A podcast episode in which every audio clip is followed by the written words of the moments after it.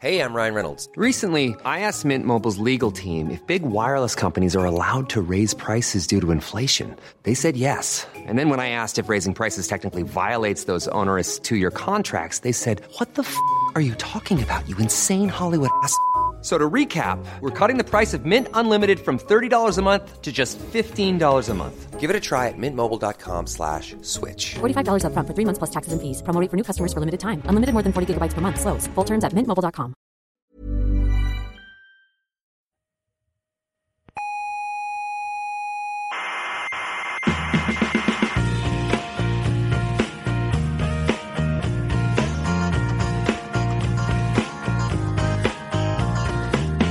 Aquí comienza Coffee Break, la tertulia semanal de la actualidad científica. Son como Isaac Asimov, Pero en jóvenes, digamos. exacto, en jóvenes Exacto. y en vez de libro, Eh, en, en radio. Y podcast. Eso.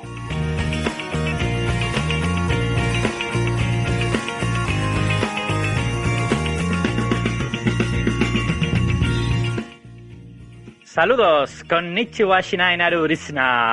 Oyentes de todas las dimensiones espaciales, bienvenidos una vez más a la tertulia más cientófila de la podcastfera.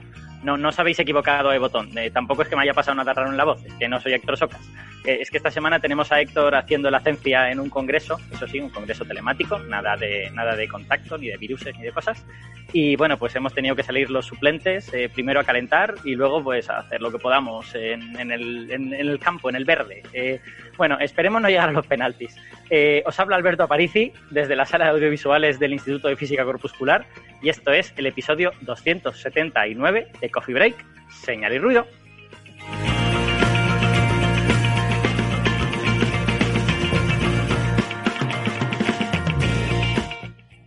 Pero si sentís una presencia ahí perturbadora, intrigante y sobrenatural, no, no es que hayáis desarrollado poderes extrasensoriales, es que a los mandos de todo esto, desde el Museo de la Ciencia y el Cosmos de Tenerife, tenemos a Héctor Socas, pero hoy haciendo de técnico. Y, y qué importantes que son los técnicos en la radio y qué poquito que hablamos de ellos y cuánto los echamos de menos cuando no los tenemos. Gracias Héctor por, por hacer todo esto desde, desde las sombras.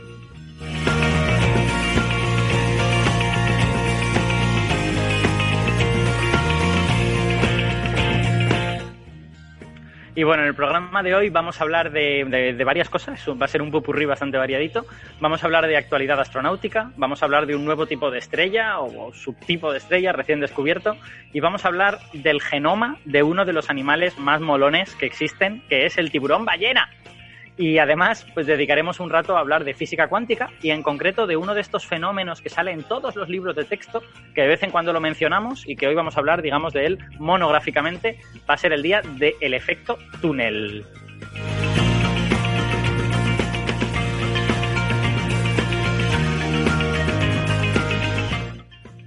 Antes de todo esto, bueno, tenemos que recordar lo de siempre, que, que además de en la radio estamos en un montón de plataformas de internet que nos podéis escuchar en Evox, en Spotify, en Google Podcast, en Apple Podcast, en TuneIn, en Lecton y eh, bueno, y en otros sitios también, porque beben de los feeds de todos esos lugares.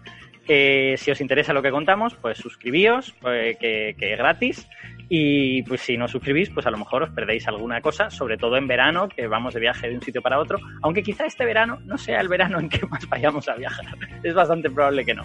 Eh, y bueno, si en la plataforma que escucháis tenéis botoncito de me gusta, pues dadle al botoncito de me gusta, que eso está muy bien y siempre hace que más gente descubra que este programa existe. Si queréis visitarnos en la web y ver las referencias de todas las cosas de las que hablamos, que siempre ponemos los papers, las webs en las que podéis saber más y todo esto, la web es señalyrruido.com, con ñ y con y, todo juntito, señalyrruido.com. También nos podéis seguir en las redes sociales. eh, Coffee Break está en Facebook, está en Twitter y, y está en Instagram, gracias a Neferchiti, que es la que lleva el Instagram. Y hablando de Neferchiti, en Facebook también está el Club de Fans. Si ponéis Coffee Break Club de Fans podéis encontrarlo y allí Neferchiti y otra gente hacen de moderadores y de, de intentar capear el temporal de todo lo que ocurre en el Club de Fans, que es que gente com- comparte cosas relacionadas con ciencia y algunos de nosotros pues vamos por allí de vez en cuando y hablamos de cosas, de, de de la ciencia.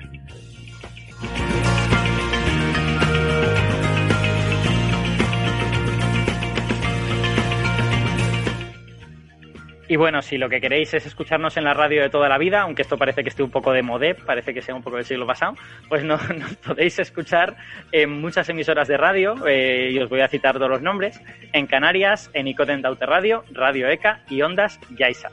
En Madrid, en Onda Pedriza, en Aragón, en Ebro FM, en Málaga, en Radio Estepona, y en Argentina en dos lugares, en la FM 99.9 de Mar del Plata y en Radio Voces de La Rioja. Y en radios online nos podéis escuchar en cienciaes.com, en Onda Bética y en la Spanish Rock Shop Radio de Escocia.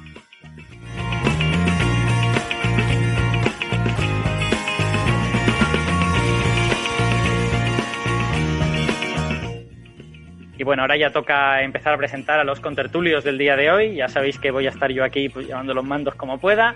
Eh, y por fortuna tenemos a gente experimentada, gente con experiencia, que va a cubrir todas mis creencias, que son muchas.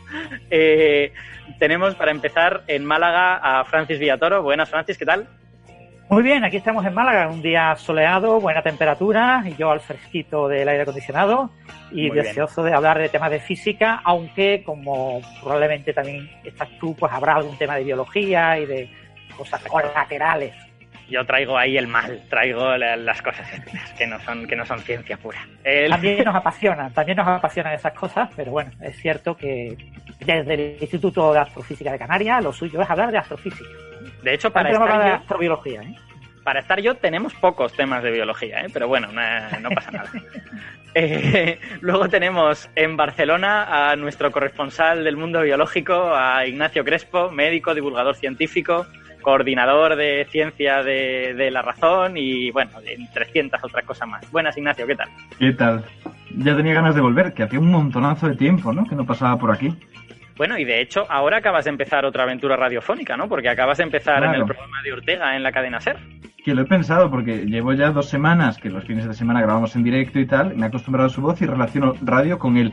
Y claro, empezamos esto y escucho la cuña de Ortega. Y es como si no hubiéramos salido en la SER. Que por cierto, si nos escucha, que sé que nos escucha siempre, un saludo y vamos, que todo el mundo escuche el programa que le está quedando fantástico. Yes, efectivamente, muy recomendable. Y por Y en último, el para último intervino Héctor Socas, ¿eh? ¿Cierto? ¿Es verdad? Cierto. Y, y esta, este fin de semana tendrán también un especial del estilo con ese formato, pero con un filósofo muy bueno. Así que recomiendo que lo, lo escuchen todos. Ven, vamos, a, vamos a hacer aquí de periodistas, pero filósofo de la ciencia o filósofo así. Hombre, es Luis Cortés. Ajá. bueno, aquí, joder, tú, tú eres una eres una presa muy fácil para un periodista, ¿eh? te, te meto ahí un poco y me lo dices todo. Yo solamente voy a decir que si nada se tuerce, ahí lo tendréis. Como al final Coffee Break, pues algunos conocen a Luis Cortés de las redes, que es un gran divulgador de la ciencia y la filosofía de la ciencia. Pues eso, que sepáis que posiblemente esté ahí y sea súper interesante. Muy bien. Y para completar el elenco de tertulianos tenemos también a Carlos González Fernández, muy contentos de volverle a tener por aquí. Carlos, no sé si estás en Cambridge o porque veo que es diferente, igual estás por sí. España. Mira, aquí, aquí huidos en el extranjero antes de que fuese popular. Pues bueno, Antes de que Carlos es, fuese necesario, ¿no? Carlos es investigador en el Institute of Astronomy de, de Cambridge y desde allí pues nos habla de todas cosas relacionadas con la astrofísica. No sé si eh, quieres comentarnos cómo está el tiempo por estas Ah, aquí es estándar, estándar. Eh, sorprendente- sorprendentemente veraniego para, para, para este verano que nadie puede salir de casa. Efectivamente. Sí, sí, de hecho ha habido días estupendos en- eh, para disfrutar del verano y sin embargo pues convenía más quedarse en casa. En fin.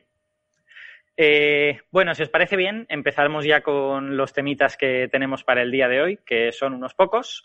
Eh, sobre todo hoy tenemos pocos temas breves, que los temas breves nunca se nos hacen breves, entonces pues a lo mejor con un poco de suerte conseguimos una duración normal del programa. Entonces, la primera cosa que, que hay que comentar es que eh, la Starship hace apenas un par de días pues ha dado su primer salto como prototipo llamado Starship, ¿no? Porque antes había otro prototipo que se llamaba Starhopper y el Starhopper ya saltó también. Pues ahora un prototipo que se llama SN5 ha dado su primer saltito, ha saltado 150 metros y ha vuelto a aterrizar sano y salvo sin ningún problema, lo cual es muy esperanzador porque los últimos prototipos habían terminado mal. Habían estallado durante las pruebas criogénicas y durante todas estas cosas, así que está bien que hayan encontrado ya la tecla y ahora la, Starship ya funcione. Eh, podéis ver el vídeo en YouTube. No sé si alguno tenéis algo que comentar sobre la, la importancia de esto para el, para el programa espacial de SpaceX. en mi opinión, es, bueno, un pasito más en un desarrollo de tecnología que no sabemos muy bien a dónde llevará, que Elon Musk quiere hacernos creer que nos va a llevar a ir a Marte con, con la Starship. Yo no sé si eso es verdad o si es muy realista, pero bueno, por lo menos están consiguiendo que funcione el aparato. ¿No tenéis comentarios? Mm, No.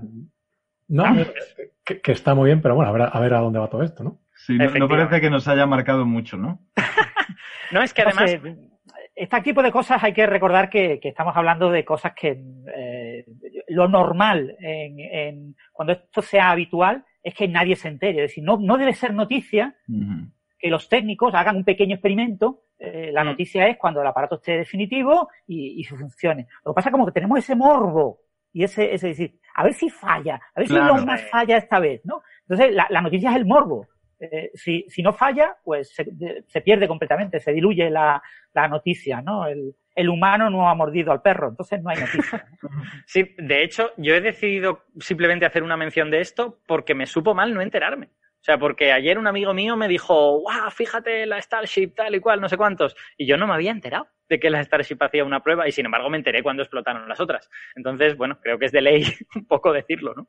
Es que esto que dice Francis me parece súper relevante. La gente está esperando algo que criticar, ya sea un fracaso o, como ha sido en este caso, lo más hablado, el aspecto que tiene.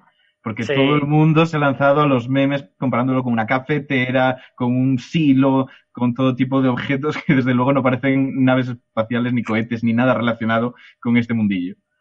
La verdad es que hay que reconocer que sí que parece un poco una cafetera, ¿eh? Es fea, es muy fea. Parece mentira que salga de, de Elon Musk todo esto. Bueno, pero, Pero, eso bueno, es la... los prototipos tienen que ser así. Te quiero decir, Claro, la- sí, estoy de para los que están experimentando con esto, lo menos relevante es que aparezca la banderita o que sea bonito. Totalmente. Lo importante es que más o menos tenga una forma cilíndrica. Han probado, por ejemplo, con la tobera, que no está justo en el centro, que está en un lateral, lo que complica mucho el control. Eh, han conseguido rotar la nave en el aire. O sea, han hecho varias cosas muy, muy interesantes, pero mm, de interés para un técnico que trabaje específicamente Sí, sí. en eso. Para el público general o para nosotros que somos divulgadores es completamente irrelevante. Y totalmente de acuerdo con lo de que al final el aspecto en estas fases no es importante, pero no deja de chocarme cuando viene de un tío que incluso diseñando un lanzallamas intentó que fuera estético. Hombre, pero es verdad, pero es verdad que eh, yo creo que él se precia de alguna manera de poner a la vista de la gente Mm. el proceso de desarrollo ingenieril, Sí. ¿no? Y en ese proceso, pues es lógico que haya, que haya prototipos que pues, no tengan, que sean feos, ya está, ¿no? Porque es Sí. lógico, quieres que sean baratos y que tengan la Hombre, tecnología. por otro lado, o sea, vi- visto la pinta del camión hexagonal que, que, que tiene a la venta, tampoco, tampoco, tampoco esto es muy diferente. Tiene un cañón hexagonal. El camión, para- el, el- el Tesla tiene un, bueno, no es un, no es un camión realmente, es un, un pickup de estos, que, que es, Ah, vale. es Sí, muy poligonal para mi gusto. Sí, efectivamente. Bueno, puede haber cierta belleza en, en esa poligonalidad. Bueno, que, que nada, que felicidades a SpaceX. Está muy bien que las cosas os salgan bien y esperemos que la cosa vaya para mejor. Y no sé si llegará a Marte o no llegará a Marte, pero, pero por lo menos que puedan lanzar cosas a órbita baja con, con este nuevo vehículo. Mm.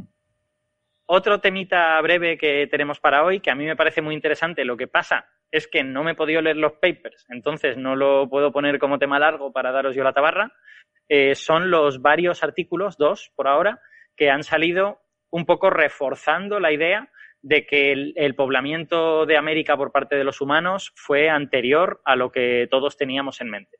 El- para los que no sepáis un poco cómo va el tema, bueno, ya sabéis que los humanos salimos de África, que más o menos el momento de la salida de África del grupo de humanos del que descendemos nosotros es hace unos 70.000 años, que ahora ya hay bastantes evidencias de que hubo otras salidas de Homo sapiens de África, pero parece que no están, que, no sobrevivieron o que por lo menos no, no están en nuestro acervo genético. Eh, bueno, pues e- ese grupo salió, se empezó a expandir por, por Asia y luego dio la vuelta para, para llegar a Europa y todo esto. Y la pregunta es en qué momento y por dónde llegó a América. El punto más razonable es por el norte, ¿no? porque la- Alaska y el este de Siberia casi casi se tocan y durante la glaciación pues se supone que había ahí un pasillo de tierra por el cual podían pasar. Entonces, la pregunta es si los humanos pasaron después del el último avance de los glaciares o antes de ese último avance de los glaciares o si pudieron pasar durante de alguna manera rara. El durante es complicado porque eh, pensemos que no son humanos que cogen provisiones y se van de viaje a un sitio con esas provisiones, sino que eran cazadores y recolectores y si lo único que tienes es un campo de hielo inmenso en el que apenas hay, desde luego en plantas no hay casi ninguna y animales hay muy pocos, pues es muy difícil. Entonces, en principio, cabe esperar que esos humanos necesiten tierra para pasar. Y en el último avance de los hielos, que fue entre hace 26.000 y pico años y hace 19.000, pues parece improbable que pasaran. Entonces, las teorías más aceptadas hasta ahora, a pesar de que ya había algún indicio de que podía ser anterior, era que el poblamiento de América había ocurrido a partir de hace 16.000 años aproximadamente, quizá 13.000, había ya eh, indicios de, cultura lítica y todo esto de hace 13.000, 14.000 años, sobre todo en Norteamérica, eh, pero estaban empezando a aparecer, de, hecho es antiguo, desde, desde, los años 70, han aparecido algunos poblamientos a lo largo de América que son más antiguos. Los más notables, porque son muy antiguos, están en Brasil y, tienen una antigüedad de entre 20 y 30 mil años. Lo que pasa es que como es una antigüedad tan grande, todo el mundo decía, pues ah, en algo se habrán equivocado. ¿Será, que realmente esto no tiene esa antigüedad? Porque ya sabéis que datar un yacimiento arqueológico, paleontológico, es muy difícil. Porque muy a menudo lo que tienes son cuevas que han sido rellenadas con material, distinguir el material original del material que ha llegado luego y que ha rellenado la cueva puede ser imposible en algunos casos y por lo tanto datar estas cosas siempre es difícil. Eh, entonces, bueno, todos estos yacimientos un poco más antiguos, digamos que no tenían muy buena prensa, no se los tenía demasiado en cuenta, pero están apareciendo otros y de hecho en las últimas dos semanas pues, han aparecido dos papers en Nature que un poco apoyan esta hipótesis porque encuentran yacimientos en Norteamérica y en México que tienen, bueno, el de México más de 20.000 años de antigüedad y los de Norteamérica me parece que están en 17, 18.000 años de antigüedad o algo por el estilo. Eh, o sea que, bueno, se está mm, reconstruyendo el mapa del poblamiento, humano de América y es probable que o bien llegasen antes del avance de los hielos, antes de hace 26.000 años, o bien hubiese alguna manera de que pudieran llegar entre medias. No sé si alguno de vosotros sí que ha podido leer los papers, yo por desgracia no, no he podido. Yo he leído los artículos y he leído más o menos lo que dices, que les resulta un poco extraño encontrar tal antigüedad en Centroamérica y algunos yacimientos de Sudamérica, cuando supuestamente la hipótesis más aceptada hasta ahora era el cruce por el estrecho de Bering, cuando se heló, y que eso significaría que tendría que haber pues algunos yacimientos mucho más antiguos en el norte, que hasta ahora no se han encontrado. Exacto y que parece que, lo, que uno de esos papers lo que aporta es este tipo de yacimientos en Norteamérica anteriores, o sea, digamos, la, la, cultura que siempre se había dado como la primera es la que se llama la cultura Clovis, pues ahora se han encontrado unos yacimientos que son claramente anteriores a esa cultura. Entonces, bueno, hay que ubicarlos en un relato temporal razonable, ¿no? Y, y bueno, pues ya están manejando las hipótesis de si la gente pudo llegar antes de que los hielos avanzaran o bien durante por una especie de pasillo de tierra que hubiese entre, eh, digamos que en el, norte de Alaska hay dos, eh, dos campos de hielo muy grandes. Uno está cerca de la costa, que va por una cordillera montañosa que va paralela a la costa, y el otro pues viene del Polo Norte, esencialmente. Entonces, cuando las temperaturas bajan mucho, esos dos campos de hielo se unen y ahí no puede pasar nadie. Pero a lo mejor en un periodo intermedio había un pasillito de tierra de, algunas decenas de kilómetros, quizá de 100 kilómetros de anchura, que permite que haya ecosistemas y que por lo tanto permite que estos cazadores recolectores puedan llegar desde Asia a América. Otra hipótesis es, y a mí me parece muy interesante, es que estos cazadores recolectores vinieran a través de las costas y que fueran, digamos, poblaciones acostumbradas a sobrevivir con pescado o con las cosas que pudieran encontrar por la costa. Porque siempre en la costa, por la cercanía del océano, es posible que hubiera regiones donde sí pudiesen sobrevivir. Y eso explicaría por qué no encontramos estos yacimientos intermedios. Porque si estos pobladores estaban acostumbrados a vivir en la costa, esa costa, la costa de hace, pues no sé, 20.000 años o algo así, ahora mismo está bajo el mar. porque porque con, el, retroceso de los hielos, el nivel del mar ha subido. Entonces, quizá a eso se deba ese, gap. Pero bueno, es, es una historia que se está creando ahora mismo, ¿no? Se está como reconfigurando el consenso en ese sentido. Y esto es algo también importante a recordar, ¿no? Que a veces cuando lo vemos en películas, ¿no? Se ve ahí la familia o el grupo de, homínidos que va avanzando a través del hielo, que atraviesa el estrecho de Bering, que llega a California o donde sea, ¿no? y se ve una película, la película dura una hora y media y parece que una misma familia en 30 años ha llegado. Pero Ujú. esto es un proceso que ha ocurrido en miles de años, ¿no? O sea, o mínimo cientos de años, ¿no?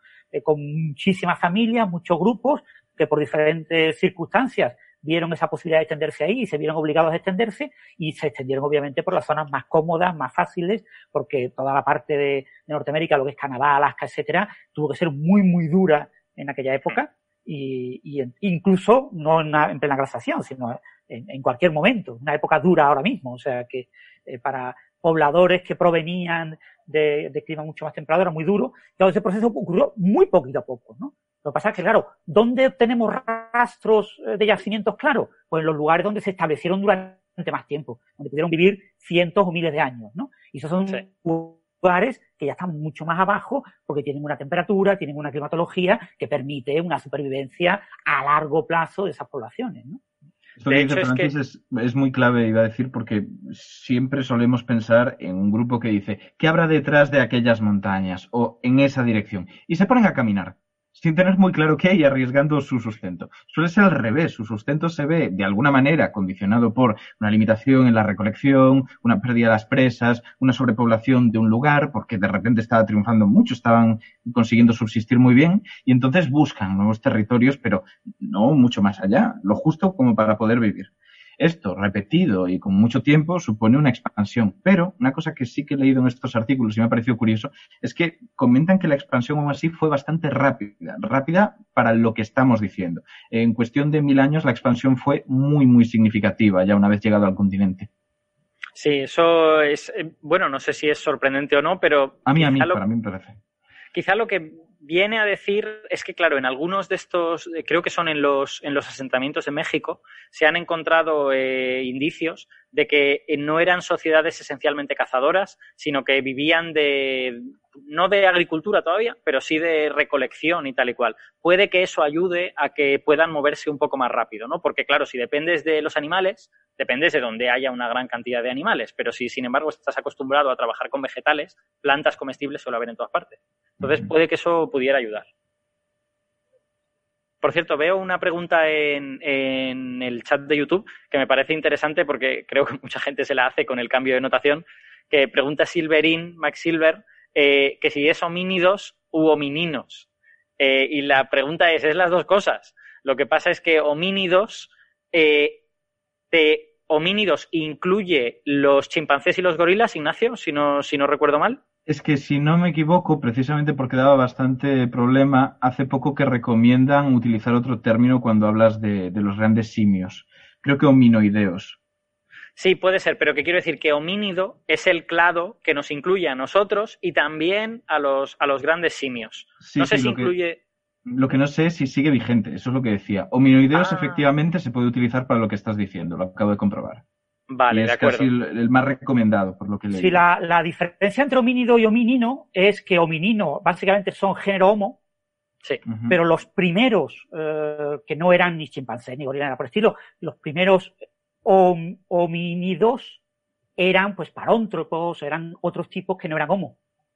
Pero Australopithecus es hominino, sin embargo. O sea que es, es también. Pero bueno, el Australopithecus habla muchas veces de Homo australopitensis, como diga eso, ¿no? Sí, exacto. eh, es el problema de la definición que del género homo que está el- fatalmente definido. Mm. Pero hay algunos que no les ponen el homo delante. ¿Mm? Entonces, a los que no les ponen el homo delante les llaman hominidos, homínidos. Mm. Y a los que les ponen el homo delante, aunque ya os digo, en algunos hay mm, ciertas dudas sobre realmente qué son o qué no son, pero eh, son homininos. Sí. Esencialmente, si decimos homininos, son un poquito más cercanos a nosotros Mm. que si decimos homínidos. Homínidos incluye a, a especies. Yo he cambiado ya el chip, no sé si lo habré de volver a cambiar por lo que dice Ignacio, pero cuando escucho homínidos, pienso en eh, algo que incluya caracteres más antiguos. Y cuando pienso en homininos, pienso en algo más cercano a los caracteres del género Mm. digamos. Sí, eh, yo acabo de comprobarlo, lo dicho, y eh, siguen los dos vigentes, sería más o menos de la siguiente forma. Hominoideos sería incluyendo tanto estas especies de Homo, lo que sea, o incluso Australopithecus, y ya, pues, em, gibones, orangutanes, gorilas, em, chimpancés, digamos que es el conjunto más grande. Y tienes homínidos, que sí que serían lo que estabas comentando, Alberto, efectivamente. Yo entiendo que hubo cierto conflicto, pero está ya, se ha estabilizado así el asunto. Vale, de acuerdo. Pues eso, que, básicamente todos eh, hemos crecido, los que tenemos cierta edad, eh, escuchando homínidos, pero ahora homínidos tiene un carácter un poquito más como eh, de especies antiguas, ¿no? Aunque también nos incluye a nosotros. Y, y, lo que solemos pensar como los antepasados del hombre, en realidad es más los homínidos. Muy bien, pues eh, no sé, yo me leeré estos artículos y veré a ver si comentamos algo más en detalle, porque todos los detalles se me, se me escapan a día de hoy. Eh, y si os parece bien, no sé si queréis comentar alguna cosa, si os parece bien podemos pasar ya a alguno de los temas del día. Vale, pues el primero que quería tratar es uno que ha propuesto Carlos, que me parece muy interesante, que es que se ha descubierto un nuevo tipo de estrella. Bueno, tú nos explicas qué, se entiende por tipo de estrella en este caso, que es muy rica en fósforo. Y el fósforo, como es un elemento importante para, la vida y para otras cosas, pues es interesante haber descubierto esto. Pues efectivamente. Eh, realmente no creo que se, trate de un tipo nuevo de estrellas, sino que se han descubierto mm. un, grupo de unas cuantas estrellas, un puñado de estrellas que son muy, muy ricas en fósforo. Eh, esto es interesante por varias razones. Una de ellas, como, como bien comentas, es que uno de los ingredientes fundamentales para la vida, o sea, si uno lista la lista de la compra de una persona, es, o sea, carbono, nitrógeno, oxígeno, azufre y fósforo. Eso es. Todo el mundo dice que el fósforo está como sobre representado, ¿no? Que, que, en principio la vida eligió un elemento que no era el siguiente más abundante, no, mucho menos, pero por, por algún motivo le venía bien. Es muy poco abundante porque, y, no está claro cuál es el canal de formación del fósforo. Ah. Eh, em, eh, como ya hemos discutido muchas veces, eh, en, el, en, el, Big Bang se producen se produce principalmente hidrógeno, un poquito de helio y un muy poquito de litio. Todo lo demás, todos los demás elementos se producen de, a través de nucleosíntesis estelar. Algunos de ellos se producen en el interior de las estrellas, otros se producen en las últimas fases de la vida de las estrellas.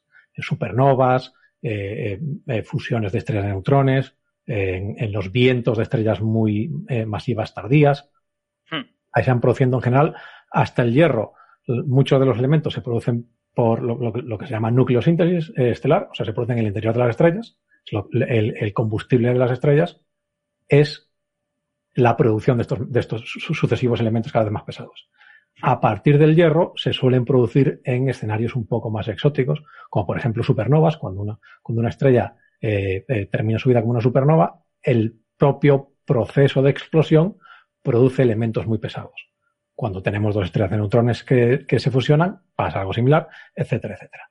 Pero eh, hay, elementos para los que el proceso de formación no está del todo claro, entre ellos, por ejemplo, el fósforo. Lo cual es curioso. En principio, Carlos, el fósforo caería en el, en el rango entre el hidrógeno y el hierro, ¿no? O sea, uno pensaría que quizá podría formarse dentro del núcleo de las estrellas. Pero a cambio no es parte de ninguna de, de las reacciones eh, habituales en cualquier estrella. no, es, no, es, no es ninguno de los productos ni ninguno de los combustibles en, en, estas, en estas reacciones nucleares. Sí, para los que no lo tengan en mente, eh, hay una serie como de cadenas de, reacciones nucleares que van produciendo un elemento a partir de otro, pero no van de uno en uno. No es el siguiente y el siguiente. De hecho, a partir de un cierto momento, lo que se añaden es partículas alfa. Se añaden eh, dos protones y dos neutrones y cosas así. Entonces, algunos elementos están infrarrepresentados. Sí, y de hecho hay, bueno, eso es eh, la, la, gráfica de lo que se llama la abundancia cósmica de los elementos. O sea, simplemente uno coge y mira cuánto hay de cada cosa en, en el universo eh, es, es, tiene, parece un poco una sierra. Entonces, esto es lo que se llama la, dualidad par impar. Entonces, elementos, elementos con, creo que es el número atómico par, tienden a estar más representados que los que tienen elemento, eh, más, ser más abundantes que los que tienen elemento atómico, el número atómico impar. Nadie sabe muy bien por qué. Bueno, entre estos, pues en, en, toda esta ensalada de cosas está el fósforo, que tiene, tiene, eh, es peculiar por dos cosas. Primero, porque es fundamental para la vida. Segundo, bueno, por tres cosas realmente. Segundo, porque no es muy abundante. Y tercero, porque todo lo que sabemos de formación eh, estelar, de, de nucleosíntesis en estrellas, de procesos en supernovas, etcétera, etcétera, predice una, una cantidad de fósforo mucho más baja de la que vemos. O sea, si uno mide el fósforo que hay en el sistema solar, por ejemplo, es mucho más abundante de lo que todo lo que sabemos en principio predice. Incluso teniendo en cuenta cosas relativamente recientes, como por ejemplo la, fusión de estrellas de neutrones, de la que hemos hablado un montón en este programa. Por ejemplo, esos procesos incluso no explican de dónde leches viene todo el fósforo, que hay en el sistema solar. Bueno, entonces, por estas razones es interesante un poco hacer un censo del fósforo que hay en, nuestra galaxia, por ejemplo. Entonces, este grupo de investigadores, que eh, los primeros autores son eh, Tomás Maserón y, eh, Aníbal García, que son de, ahí del Instituto de Astrofísica de Canarias, junto con gente del Centro de Supercomputación de Coruña, se han llegado a buscar estrellas con fósforo en una base de datos, que es un proyecto que se llama Apogee. Este proyecto básicamente eh, es, digamos, el, no el hijo, pero el sobrino de algo que de, otro, de otro mapeado galáctico del que hemos hablado aquí algunas veces, que se llama el Sloan, el, catálogo estelar Sloan. Este catálogo estelar Sloan eh, es, es un, son muchos proyectos desde hace mucho, mucho tiempo que han ido evolucionando uno tras otro, pero básicamente en su última y más relevante encarnación lo que es, son dos telescopios que se dedican a hacer espectros de todo lo que ven en el hemisferio norte. Entonces, e, estos espectros son tanto de estrellas como de galaxias, por ejemplo. Entonces, mucha de, o sea, estos datos son muy relevantes a la hora de cosmología cercana, por ejemplo, porque tienes espectros de un montón de galaxias, pero también eh, de, estrellas en nuestra propia galaxia. Y mm. una de las extensiones de, este proyecto es eh, hacer repetir una cosa muy parecida, pero en el infrarrojo. ¿Por qué? Porque, como hemos hablado muchas veces en este programa, nuestra galaxia, nosotros estamos en el plano de la galaxia, donde, donde el mogollón. Estamos en el mogollón de la galaxia. Entonces, lo bueno de estar en el mogollón de la galaxia es que hay un montón de estrellas. Lo malo es que también hay un montón de, material interestelar. Hay polvo, hay gas, hay hidrógeno molecular por ahí, que lo que hace es un poco nos nubla la visión. Entonces, cuando uno quiere ver estrellas eh, hacia el interior de nuestra galaxia, tiene el problema de que todo este material interestelar, al igual que cuando el Sol se pone y tiene que atravesar un montón de capas de la atmósfera, lo vemos más rojo, estrellas que están en, la, en, el, en, el, plano de nuestra galaxia, a medida que están más lejos, las vamos viendo más rojas. Tan rojas que nos es, llega un punto que nos es imposible verlas en el, en el eh, espectro óptico de la luz. Con lo cual nos tenemos que ir al infrarrojo, que es una longitud de onda un poquito más, más larga, en la que este material interestelar es más transparente.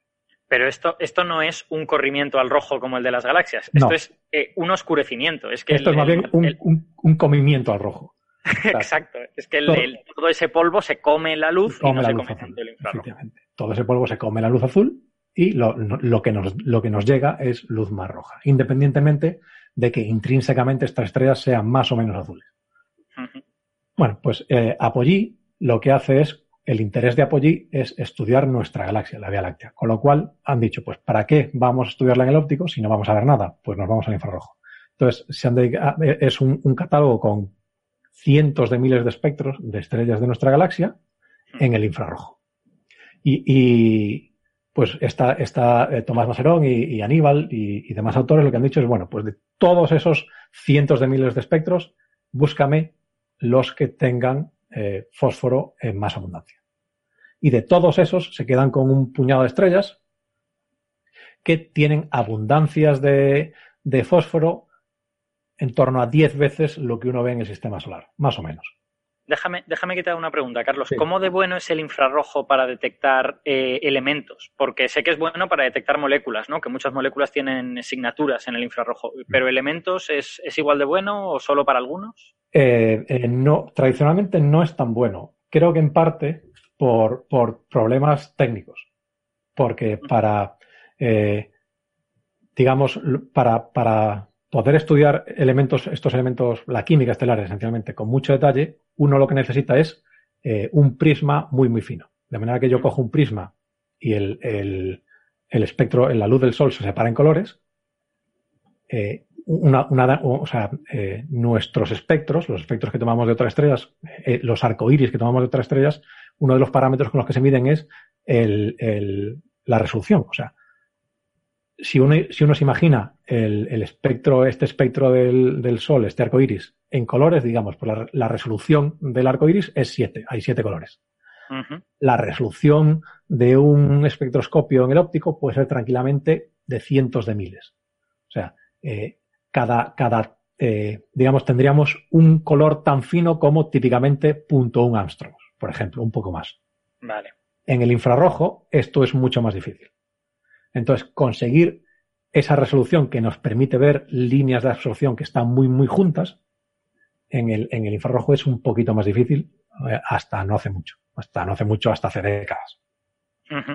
Por eso, típicamente, eh, además hay otras, hay, tiene otras dificultades que eh, hay mucho, mucho, porque cuando nos movemos a, a longitud de onda más rojas, la, los niveles atómicos que, las, que producen estas, estas líneas de absorción son menos energéticos. Para una, línea de absorción en el, en una línea de absorción, básicamente lo que, lo que o sea, haciendo una, un modelo muy simple, tú tienes un átomo con un electrón que está en un, en un nivel energético, le llega un fotón y empuja ese electrón a otro nivel energético superior. Entonces, ese, ese átomo se come ese fotón y tú en tu, si pintas el número de fotones que ves por longitud de onda, ahí tienes un agujero porque los átomos se han comido ese fotón. ¿no? Entonces, tú ves lo que nosotros llamamos una línea de absorción. Entonces, las líneas de absorción en el óptico y en el ultravioleta requieren saltos más grandes, con lo cual hay menos. En el infrarrojo, como requiere saltos más pequeños, hay muchísimas líneas. Entonces, están todas súper apretadas, con lo cual para separarlas necesitas una resolución muy, muy alta que además es más difícil. Vale. Entonces, es, es, y, y, hay otras dificultades, por ejemplo, el cielo, la, es, la atmósfera emite en infrarrojo, con lo cual le, el contraste es mucho peor porque tienes un montón de radiación de fondo, que es nuestra propia atmósfera, bueno, cosas de, de otro tipo de problemas. Vale. vale. Pero bueno. bueno pues volviendo, que han, volviendo. que han, mirado las que más fósforo tenían. Efectivamente, se cogen, se, se te terminan encontrando exactamente 3, 6, 9, 12, unas 15 estrellas que tienen un, una proporción de, de fósforo unas 10 veces lo que hay en el, lo, que ellos llaman estrellas fósforo normal, que es la, cantidad de fósforo que tú, que tú encuentras en una estrella cualquiera. Y entonces se preguntan, bueno, pues, ¿de dónde vienen, de dónde sacan estas estrellas el fósforo? Porque además eh, son estrellas con una masa similar a la del Sol, no son estrellas muy masivas, porque se supone que estrellas muy, muy masivas podrían formar podrían producir fósforo, de alguna manera que no está clara, pero podrían producir fósforo. Uh -huh. Estas no lo son. También dicen, bueno, quizás sean eh, estrellas un pelín más masivas que el Sol, que están en las últimas fases de su vida, en el que la atmósfera está muy extendida y, y hay eh, fenómenos químicos bastante complejos, eh, o sea, tanto químicos como nucleares, tampoco son de, son de ese tipo porque no son demasiado brillantes.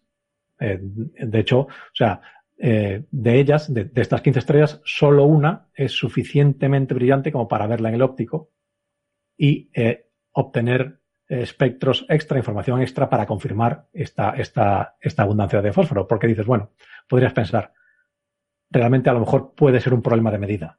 O sea, realmente, como uno mide estas cosas, es tú tienes tu espectro, que, en el que tú simplemente literalmente cuesta, cuentas fotones por longitud de onda y dices, uy, pues aquí me faltan fotones, aquí tengo más, aquí tengo menos.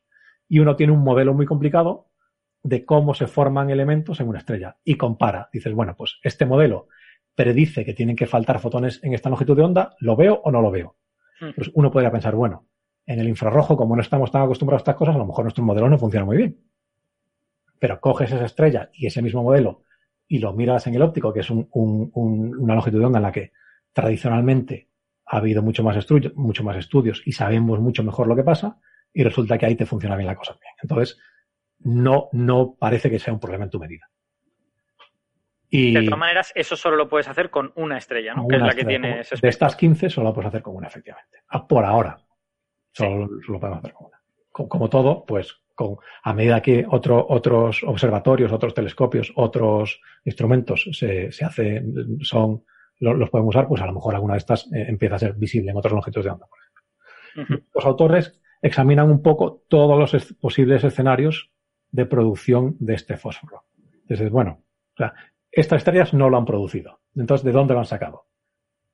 Es posible que hayan tenido una compañera que ahora ya no se ve y esta compañera los haya las haya contaminado. No lo parece. Ninguna de ellas es una binaria, por ejemplo.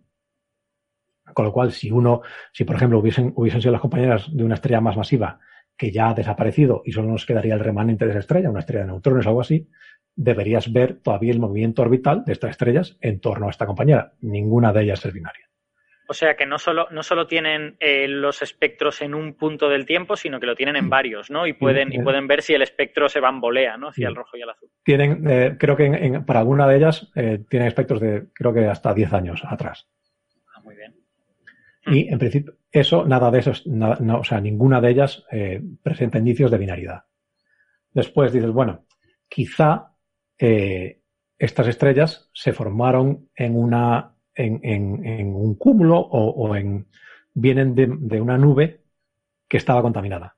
en principio, todas ellas vienen de, no, vienen de la, no vienen del mismo cúmulo. Por ejemplo, han hecho análisis orbital porque una de las cosas que tiene, una de las cosas buenas de estos espectros es que también te da la velocidad de la estrella. Entonces puedes un poco inferir de dónde han venido estas estrellas, de dónde vienen. Entonces no, perdón, no parece que vengan de un cúmulo globular, por ejemplo, sino que vienen del, del interior de la galaxia, pero de, del, del, bulbo, vamos, no de ningún sitio particular. Claro, eso es sorprendente, ¿no? Porque eh, uno pensaría, bueno, igual es que hay otras estrellas que han producido fósforo y han generado nubes eh, ricas en fósforo y tal, pero entonces quizá no verías 15, verías más, porque en cada nube rica en fósforo se formarían decenas de estrellas. Quizá, estas son estrellas del montón del bulbo y, vienen de una nube eh, contaminada, ¿dónde está el resto de las estrellas? ¿Dónde están todas las demás? Particularmente porque el único eh, eh, camino de formación de este fósforo es eh, en, estrellas masivas, aparte porque estas estrellas, como ya hemos dicho, son de la masa del Sol, con lo cual son bastante viejitas, con lo cual la, estrella que explotó antes de que ellas se formasen tiene que haber explotado muy rápido, porque no, la, galaxia no es tan vieja como para permitir que estrellas mucho más viejas explotasen antes de estas. Entonces tienen que ser estrellas muy masivas que son las que explotan mucho más rápido. Entonces, solo hay un posible camino de formación y es que eh, nuestros modelos de formación estelar y de, procesado de, eh, átomos en dentro de las estrellas, hasta no hace mucho, los teníamos que hacer en una dimensión. Porque eh, estos son cálculos bastante complicados con lo cual, para simplificarlos, tú lo que dices es, bueno, la estrella es una esfera, con lo cual a mí realmente lo único que me importa es la altura. Entonces, ¿cuán lejos está del centro una cosa? Entonces, las cosas que están muy cerca del centro, la temperatura es altísima, la densidad es muy alta, pasan unas cosas y a medida que me voy yendo hacia afuera, pasan otras. Entonces, ahora estamos ya, tenemos ordenadores suficientemente potentes como para hacer modelos en dos dimensiones e incluso en tres dimensiones de estas, de estas estrellas. Con lo cual, cosas como, por ejemplo, la velocidad de rotación, ahora las podemos modelar muy bien. Si una estrella rota muy rápido, la densidad cerca del, ecuador va a ser menor que en los polos, cosas porque, digamos, está un poco, tiene un poco más de forma de balón de rugby, por ejemplo. De hecho, cuando tú modelas en dos dimensiones, entiendo que tu primera dimensión es distancia al centro y la segunda probablemente será el, ángulo, ¿no? digamos, la, latitud, exacto. Exactamente.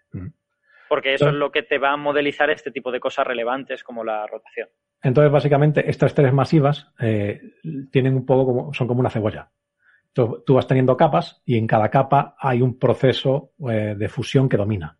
Entonces, en las capas más externas lo que tienes es hidrógeno que se fusiona en helio, después vas teniendo cada vez átomos más pesados, eh, nitrógeno, oxígeno, carbono, cosas así, hasta que el núcleo está formando hielo. hierro, perdón. Entonces, el núcleo está formando hielo. Hielo, hielo, sí, el núcleo es una nevera. Entonces hay una capa, ah, que es lo, que sería una capa que está mezclada en la que hay carbono y oxígeno. Entonces es posible que eh, la convección extra, en esta capa, cuando uno puede modelar las células de convección con detalle muy fino, es posible que ahí esta, mezcla continua de, de, carbono y oxígeno dé lugar a reacciones en las que se produzca fósforo. Pero incluso esto dices, bueno, si eso está pasando, evidentemente no solo se va a formar fósforo, se van a formar otras cosas, como creo que magnesio, por ejemplo, es una de las cosas que predicen que también se forme. ¿Vemos, vemos también sobreabundancias de estos otros elementos? No. Entonces, en principio, el, digamos, el, la principal conclusión y la cosa más interesante de este artículo es, hay algo que produce fósforo en cantidades eh, importantes y que no sabemos lo que es, esencialmente. La conclusión, la conclusión, del artículo es, a unos extraterrestres se le cayeron muchas cerillas en 15 estrellas. Las cerillas. Entonces, porque además una de las cosas es que eh, si efectivamente este fósforo viene de una nube de gas, la cosa que lo produjo eh, tiene que producirlo en una densidad suficientemente grande como para que cuando esta nube recolapsa, tú todavía lo veas con, con en, esta, en esta cantidad, en la, en, la, que lo ves en estas estrellas. O sea, es un material que se produce con muy poca densidad pero por toda la galaxia no podrías concentrarlo tanto como para verlo en estas estrellas. Entonces tiene que ser algo, un episodio en algún sitio que no, no se esparce por toda la galaxia y se recicla en una nueva estrella. Y esto, el, digamos, lo, la, el, la, el pie de la nota, el, lo que da pie a la nota de prensa es eso, que esto, este mecanismo también nos permitiría explicar de dónde leches viene o ayudar a explicar de dónde leches viene todo el fósforo que tenemos en el, en el sistema solar. Y todo el fósforo que tenemos dentro de nosotros. A mí me, llama la atención una cosa, que es que eh, han descubierto 15 estrellas, pero que entiendo que realmente el mapeado igual tiene centenares de miles, ¿no? O sea, quiero decir que no es muy común este, este asunto. No, no, no. De hecho, eh, eh, ellos un poco restringen, restringen una, vez que tienes estas estrellas, dices, bueno, ¿cuántas estrellas hay como estas? con temperaturas y tamaños similares y creo que eh, es un menos de un 1% del total. O sea, hmm. de todas esas estrellas que tienen parámetros físicos similares a estas, porque una cosa que haces, por ejemplo, lo, lo, que comentaba antes, si tú tienes miedo de que tus modelos no sean muy buenos, una cosa que puedes hacer es, bueno, vale, yo no sé cómo funciona esto, pero ¿qué pasa si lo comparo esta estrella con una estrella que sea igual en todo? La estrella más parecida que puedo encontrar. Entonces tú ves que en esa estrella muy, muy parecida tampoco tienen fósforo, por ejemplo y tu modelo, por ejemplo, funciona muy bien con esa estrella, reproduce las observaciones muy bien, pero con la tuya no.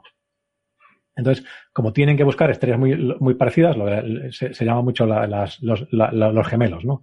Tú tienes una estrella con una peculiaridad, buscas la estrella más parecida que puedas encontrar y mira si tiene esa peculiaridad también. Entonces, en este caso no, no, la, no la tienen. Y creo que hablan de que su muestra es un 0,8% de, digamos, el conjunto de estrellas con estos parámetros físicos, con esta temperatura principalmente y masa. O sea que efectivamente no, es, no es una cosa, eh, o sea, no, es, no es una casualidad, o sea, es un 1% sigue siendo una muestra razonablemente grande, o sea, con lo cual tiene que haber algo que no sea muy exótico que te produce todas estas estrellas, pero tampoco es una cosa que digas, bueno, o sea, es, una, una casualidad estadística, si quieres, no es una, peculiaridad terriblemente complicada que te produce una estrella de cada 100.000 millones. No, no, o sea, esto es una cosa que, o sea, es, un fenómeno que se produce, no, no, frecuentemente, pero que se, que se produce y reproduce. Y además tiene, vamos, no sé, o sea, estoy, estoy especulando en mi cabeza, pero a mí me sugiere que puede haber algo peculiar en el proceso de formación de la estrella, ¿no? Porque si lo que tuviéramos es una la estrella precursora que ha generado una cantidad de fósforo mayor de lo habitual, esa estrella explota, forma una nube y luego partes de esa nube recolapsan y tal y cual y se forman otras estrellas, normalmente en esos recolapsos se forman bastantes estrellas. O sea, no se forma una estrella con ese fósforo. Y sin embargo, da la sensación de que estas estrellas que están asociadas a diferentes lugares de nacimiento tienen esta propiedad. Es como si a lo mejor eso solo ocurre en la parte más interna de la nube, o en, en un borde, o en algo por el estilo. o, si, eso, por ejemplo, imagínate, imagínate que, este fósforo lo, produjese una supernova.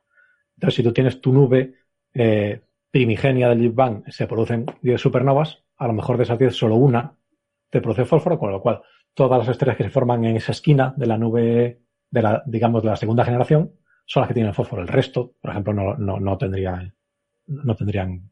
Otra posibilidad, por ejemplo, también podría pasar, que eh, no parece que sea eh, el caso, es que tú tengas la estrella formada y le explote otra supernova cerca y le llene, te la llena de porquería. Tú tienes tu estrella normal y la otra supernova te la llena de porquería. No parece que sea el caso tampoco. Ya eso efectivamente sería una cosa un poco rara también, ¿no? Sí, esto, por ejemplo, es una cosa que se habla mucho de otro, otro de los otro de los griales, digamos, que esta gente, la gente que hace estudios eh, mapeados como Apogee, buscan lo que se llama la, primera generación de estrellas. Son estrellas que vienen del Big Bang. Entonces, tú estas estrellas las, las encuentras porque tienen un, un espectro muy plano.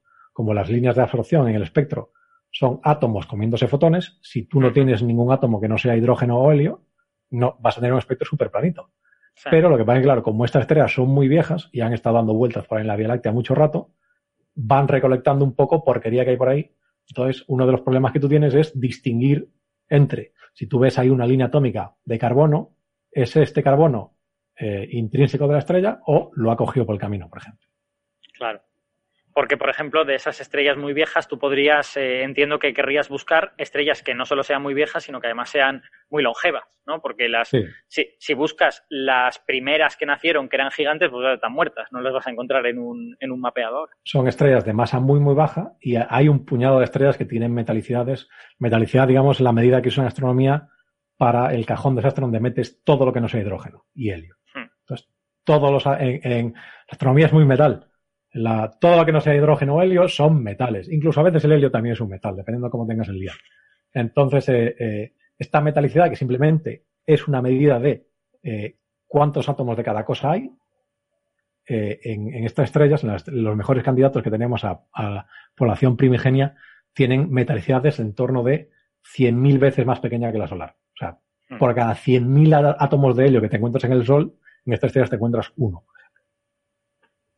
Sí, de hecho esto me ha recordado a un, a un cómic de XKCD, que no sé si es nuevo o no, pero ponía eh, estilos musicales vistos según la profesión, ¿no? Y para la gente normal, pues pop, folk, rock, no sé cuántos. Y para, para un cosmólogo, eh, light, metal, metal, metal, metal, metal, metal, metal. Todos son metales. Eso, eso simplifica mucho la cosa. Todo es un metal. Bueno, pues no sé, está, a mí este artículo del fósforo me sugiere una cosa de, pues no sabemos cuánto interés, pero, pero tal vez de cierto interés astrobiológico, en el sentido de que, como sabemos que para la vida en la Tierra el fósforo es importante, si resulta que, eh, bueno, el fósforo no es que sea inexistente, pero tampoco es súper abundante en la galaxia, eso puede querer decir que o bien la vida encuentra una manera diferente de gestionar la energía. Ya sabéis que el fósforo en, los seres vivos es muy importante porque el ATP tiene fósforo, porque, bueno, los, enlaces eh, de, los aminoácidos también suelen tener fósforo, de, no, de, de los nucleótidos. O sea, quiere decir, hay fósforo en un montón de sitios. Entonces, o bien la vida encuentra una manera de gestionar esa química sin el fósforo, o bien a lo mejor la vida solo puede surgir en esos sistemas en concreto en donde el fósforo es abundante y eso hay que tenerlo en cuenta. Además, porque si uno mira la, abundancia cósmica, C, o sea, de, elementos, carbono, nitrógeno y oxígeno, son los más abundantes después del helio y el hidrógeno. Hmm. Ya, después ya empiezas a, decaer un poco y, de hecho, por ejemplo, el, después ya las diferencias empiezan a ser un poco menores, pero bueno, o sea, el azufre sería como unos 3, 4, 5, 6, como el sexto, una cosa así. El, y el, el, de hecho, por ejemplo, el, el número atómico del fósforo yo creo que es 15 y el del azufre es 16, pero sin embargo hay de en torno a 20 veces más azufre que fósforo, por ejemplo, en el universo. Exacto. Entonces, bueno, a mí me parece, me parece muy interesante, porque creo que tiene un interés astrobiológico, lo que pasa es que difícil de establecer en los próximos años, ¿no? A, nivel de hacerlo nuestras cabalas mentales, está guay. A nivel de hacer ciencia con esto, eh, a nivel de astrobiología, me parece que todavía es un poquito pronto. Sí, un, poco el artículo es, un artículo, es casi el estereotipo de, artículo observacional, que es alguien que dice, uy, mira qué cosa más chula. Entonces ya alguien tendrá que buscarse la vida para ver qué leches es lo que produce esta cosa tan chula, ¿no? Y una pregunta, Carlos, ya que parece que el tema está de la parte técnica está más o menos finalizando. Eh, ¿Por qué lo han enviado a Nature Communications y no a Nature Astronomy, cuando es mucho más natural un artículo de este tipo? La, diferencia de índice de impacto es pequeña, porque Nature Astronomy está en 10 y poco y, Nature Communications está en 12 y poco. O sea, no hay mucha diferencia. La verdad es que no lo sé. Yo, si, si tuviese que, que lanzar una hipótesis, yo diría que probablemente intentaron Nature y decayó, para a lo mejor el editor les dijo, mira, para Nature no, pero a lo mejor lo pueden mandar aquí, no lo sé. La verdad es que no lo sé, no sé, no sé. Yo, mi natural hubiese sido intentar Nature, Nature de primera y después ver qué pasa, ¿no? Pero... No lo sé. Hombre, entre Nature Astronomy y Nature Communications, la diferencia es que Nature Communications es de acceso libre, ¿no? Entonces puede que haya alguien en ese grupo que diga, oye, pues me gusta el acceso libre por, no sé, por convicción linuxera o algo de esto viene prácticamente a, costar lo mismo. En Nature Communications pagas sí o sí. Una barbaridad, pero una barbaridad, ¿eh? Como 6.000 euros más lo que te cueste cada figurita en color que pongas. Y aquí todas las figuras, incluso las más tontas, las han puesto en color, se han pagado una barbaridad. Y en Nature Astronomy solo pagas si pones figuras en color, por figura en color, y si quieres que sea acceso abierto. Con lo que publicar en Nature Astronomy en el acceso abierto, lo mismo hasta te sale más barato que publicar en Nature Communication. Lo que pasa es que como son autores españoles, lo mismo, no sé, yo voy a poner aquí una hipótesis que probablemente sea falsa, lo mismo han querido aprovechar que tiene dos puntos de índice de impacto por encima, que es una cosa ridícula, pero que bueno. Eh, eh, realmente el primer autor es francés, pero, pero eh, trabajando en España. bueno, si os parece, vamos a hacer la pausita porque se nos acaba el tiempo para la gente de la radio. gente de la radio, si os ha interesado lo que hemos contado y os interesa oír hablar del tiburón ballena, que es un bicho muy guay, y, oír hablar de efecto túnel, pues tenéis que buscarnos en el podcast. Y hasta entonces, muchas gracias por escucharnos y nos vemos después de la musiquita. Chao, chao. Luego. Hasta luego.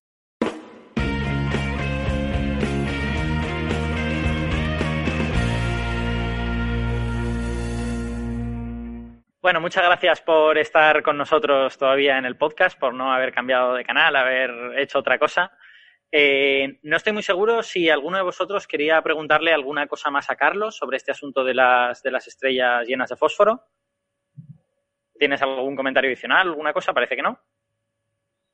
Pues entonces, si os parece bien, pasamos a otro de los temas que tenemos hoy, eh, que es la secuenciación del genoma del tiburón ballena, que es un bicho súper interesante, entre otras cosas porque es el pez más grande que existe, eh, pero también porque tiene un montón de características majas y en esta secuenciación de su genoma, no estoy seguro si esto se sabía antes, pero eh, se ha visto que es el segundo genoma que más lentamente evoluciona de todos los vertebrados. Entonces, me parece que Ignacio se ha estudiado esto más que yo, así que cuéntanos cosas. No se sabía, no se sabía. De hecho, los tres que estaban en el ranking eran elasmobranquios, o sea, eran tiburones y una, eh, una mm, quimera, Ah, pero no estaba entre ellos el tiburón ballena. Esto ha sido algo nuevo, una sorpresa. Y ah, yo realmente me encontré este artículo entre esos que mandan embargados, que mandan al correo cuando te pones en estas webs de, periodismo científico, entonces te lo mandan unos días antes de que salgan. Y en este caso, mm, pues me llegó y como casi siempre pensé que no tenía demasiado interés y pasé de ellos, porque la mayor parte de los artículos que te llegan embargados son pues refritos de cosas que no tienen el menor interés pero le dio una importancia porque además me habías metido prisa para elegir un tema. que, es, que es un factor súper importante a la hora de elegir de qué cosa hablas. Es mucho más importante de lo que la gente cree. No, no, no, totalmente, porque incluso un mal artículo le puede sacar chicha para algo. Pero el caso es que lo empecé a leer y me pareció muy interesante porque aparte de que, bueno, pues habían secuenciado su genoma, entendían algunas cosas que antes no sabían, habla de algo que intuitivamente todos yo creo que tenemos en la cabeza. Y es que esos animales grandes, grandotes, que resulta que viven más de la cuenta, tienen como algunas características muy curiosas, ¿no? Que parecen relacionarse. En parte lo que he dicho, tamaño, eh, longevidad, metabolismo, que parecen ser lentos, ¿no? O sea, podemos poner como ejemplo, pues, los elefantes, ¿no? Viven unos 60 años, son grandotes, eh, también pausadamente en cuanto a metabolismo, a no ser que entren en época de must los machos, vamos a las ballenas y, bueno, pues ahí ya nos ponemos en animales casi centenarios que, mm. cumplen estas propiedades. Creo, creo que hay alguna especie de ballena que es bastante más que centenaria, ¿no? En plan de 200 años o algo por el estilo.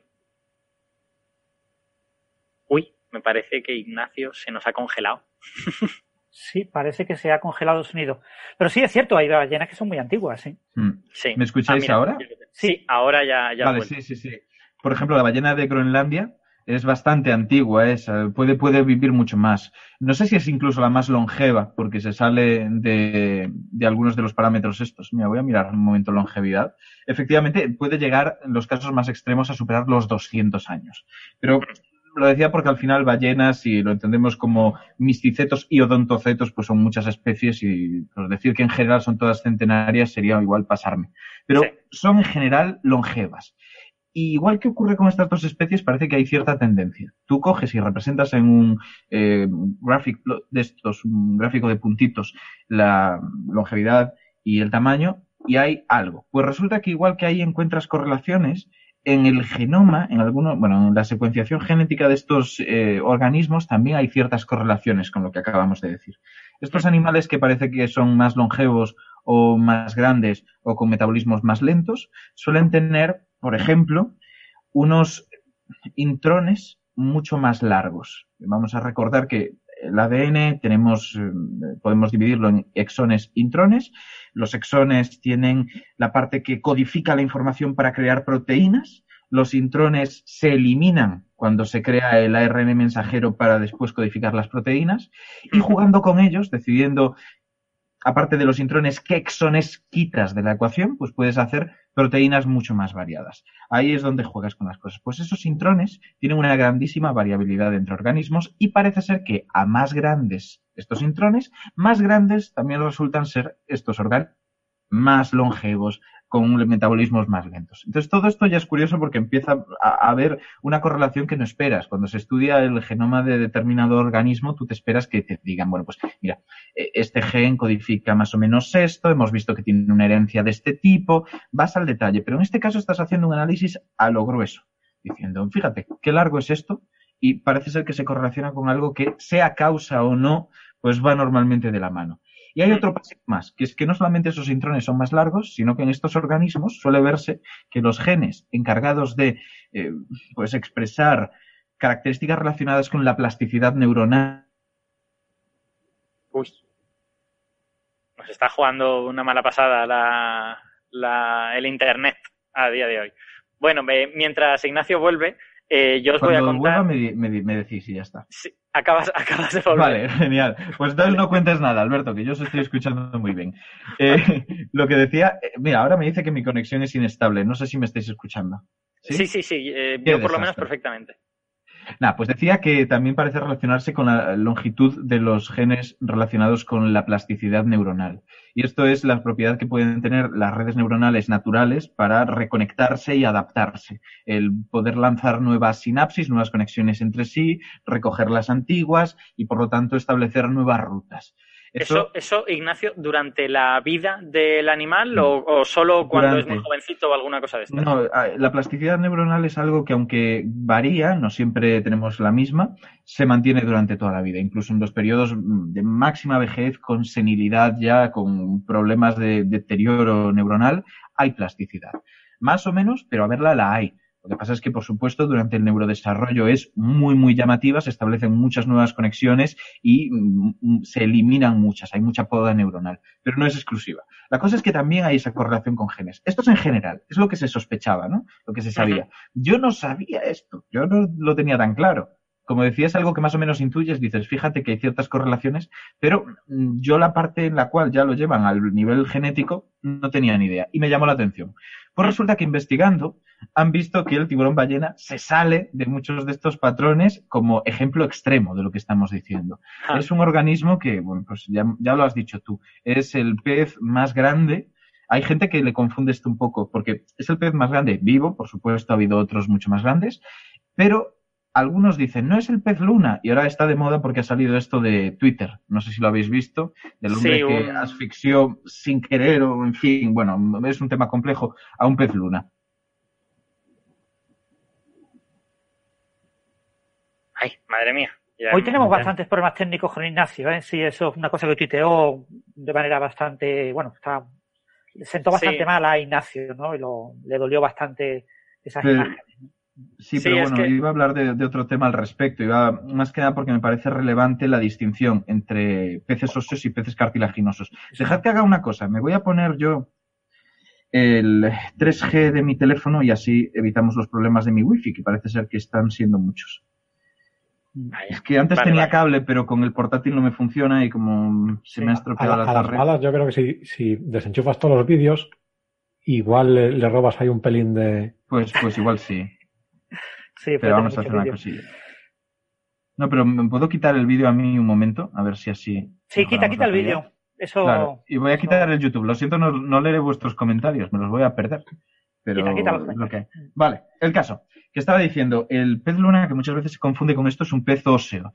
Y esto es bastante clave porque si bien decimos que hay una correlación entre tamaño, eh, longevidad, mm, tasa metabólica y longitud de los intrones y de algunos genes, hay también otras características. Por ejemplo, estas aparecen mucho más asociadas a peces óseos, o sea, peces cartilaginosos, que ya son pues, los elasmobranquios, como decíamos, tiburones, rayas y quimeras.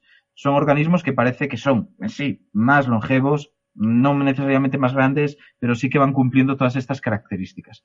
Entonces me parecía pues, relevante comentar hasta qué punto es extraño el tiburón ballena en todo esto, porque cumple muchas características. Aprovecha y cuéntanos cómo de grande es eh, y qué, qué aspecto tiene y tal igual. Eso iba a decir. O sea, lo primero que es uno de estos peces cartilaginosos. Ya eso es llamativo porque se correlaciona con estas características que decimos. Pero además, mm. hablamos de un animal de unos 20 metros de largo, que no es poco, es una barbaridad. 20 metros de largo, 48 toneladas y una vida de unos 80 años, que para un pez no está nada, nada mal. Es más que algunas ballenas de las que estábamos diciendo. Hmm. Así que mm, hablamos de algo serio, hablamos de algo que cumple mucho estas características y que a no ser que fuera una gran excepción, tendría que ser un ejemplo perfecto de lo que estamos diciendo. Salvo déjame, un detalle. Déjame, que haga un pequeño apunte en este punto, que es que a lo mejor la gente que no haya visto nunca o no sepa mucho el tiburón ballena, le dicen un tiburón de 20 metros y dice, ah, vamos a morir todos. Y el tiburón ballena eh, come plancton. O sea, quiere decir, no, no, no se dedica a atacar a otros peces ni nada por el estilo. Es como, en ese sentido, es como las ballenas, ¿no, Ignacio? Sí, en general come plancton, se le puede colar algo de nécton, que plancton es lo que flota a lo loco por decirlo así, llevándose por las corrientes. Necton, si no me equivoco, eh, tiene una movilidad voluntaria, o sea, nada. Exacto. Exacto. Pues a veces se le cuela. Lo que tienen es un sistema de alimentación por filtrado, igual que muchas ballenas, pero en lugar de por barbas, los tiburones ballena y los tiburones peregrino y otros que han adaptado este tipo de alimentación han transformado sus arcos branquiales en una especie de sistema de filtrado. Entonces es ligeramente distinto pero sí que utilizan más o menos esto. Claro, un animal grande que se alimenta de algo tan pequeñito, pues nos recuerda mucho a las ballenas, es marino, pero es un pez. No olvidemos que es un pez y es de sangre fría. ¿Sabes, ¿sabes qué es gracioso de eso que acabas de contar?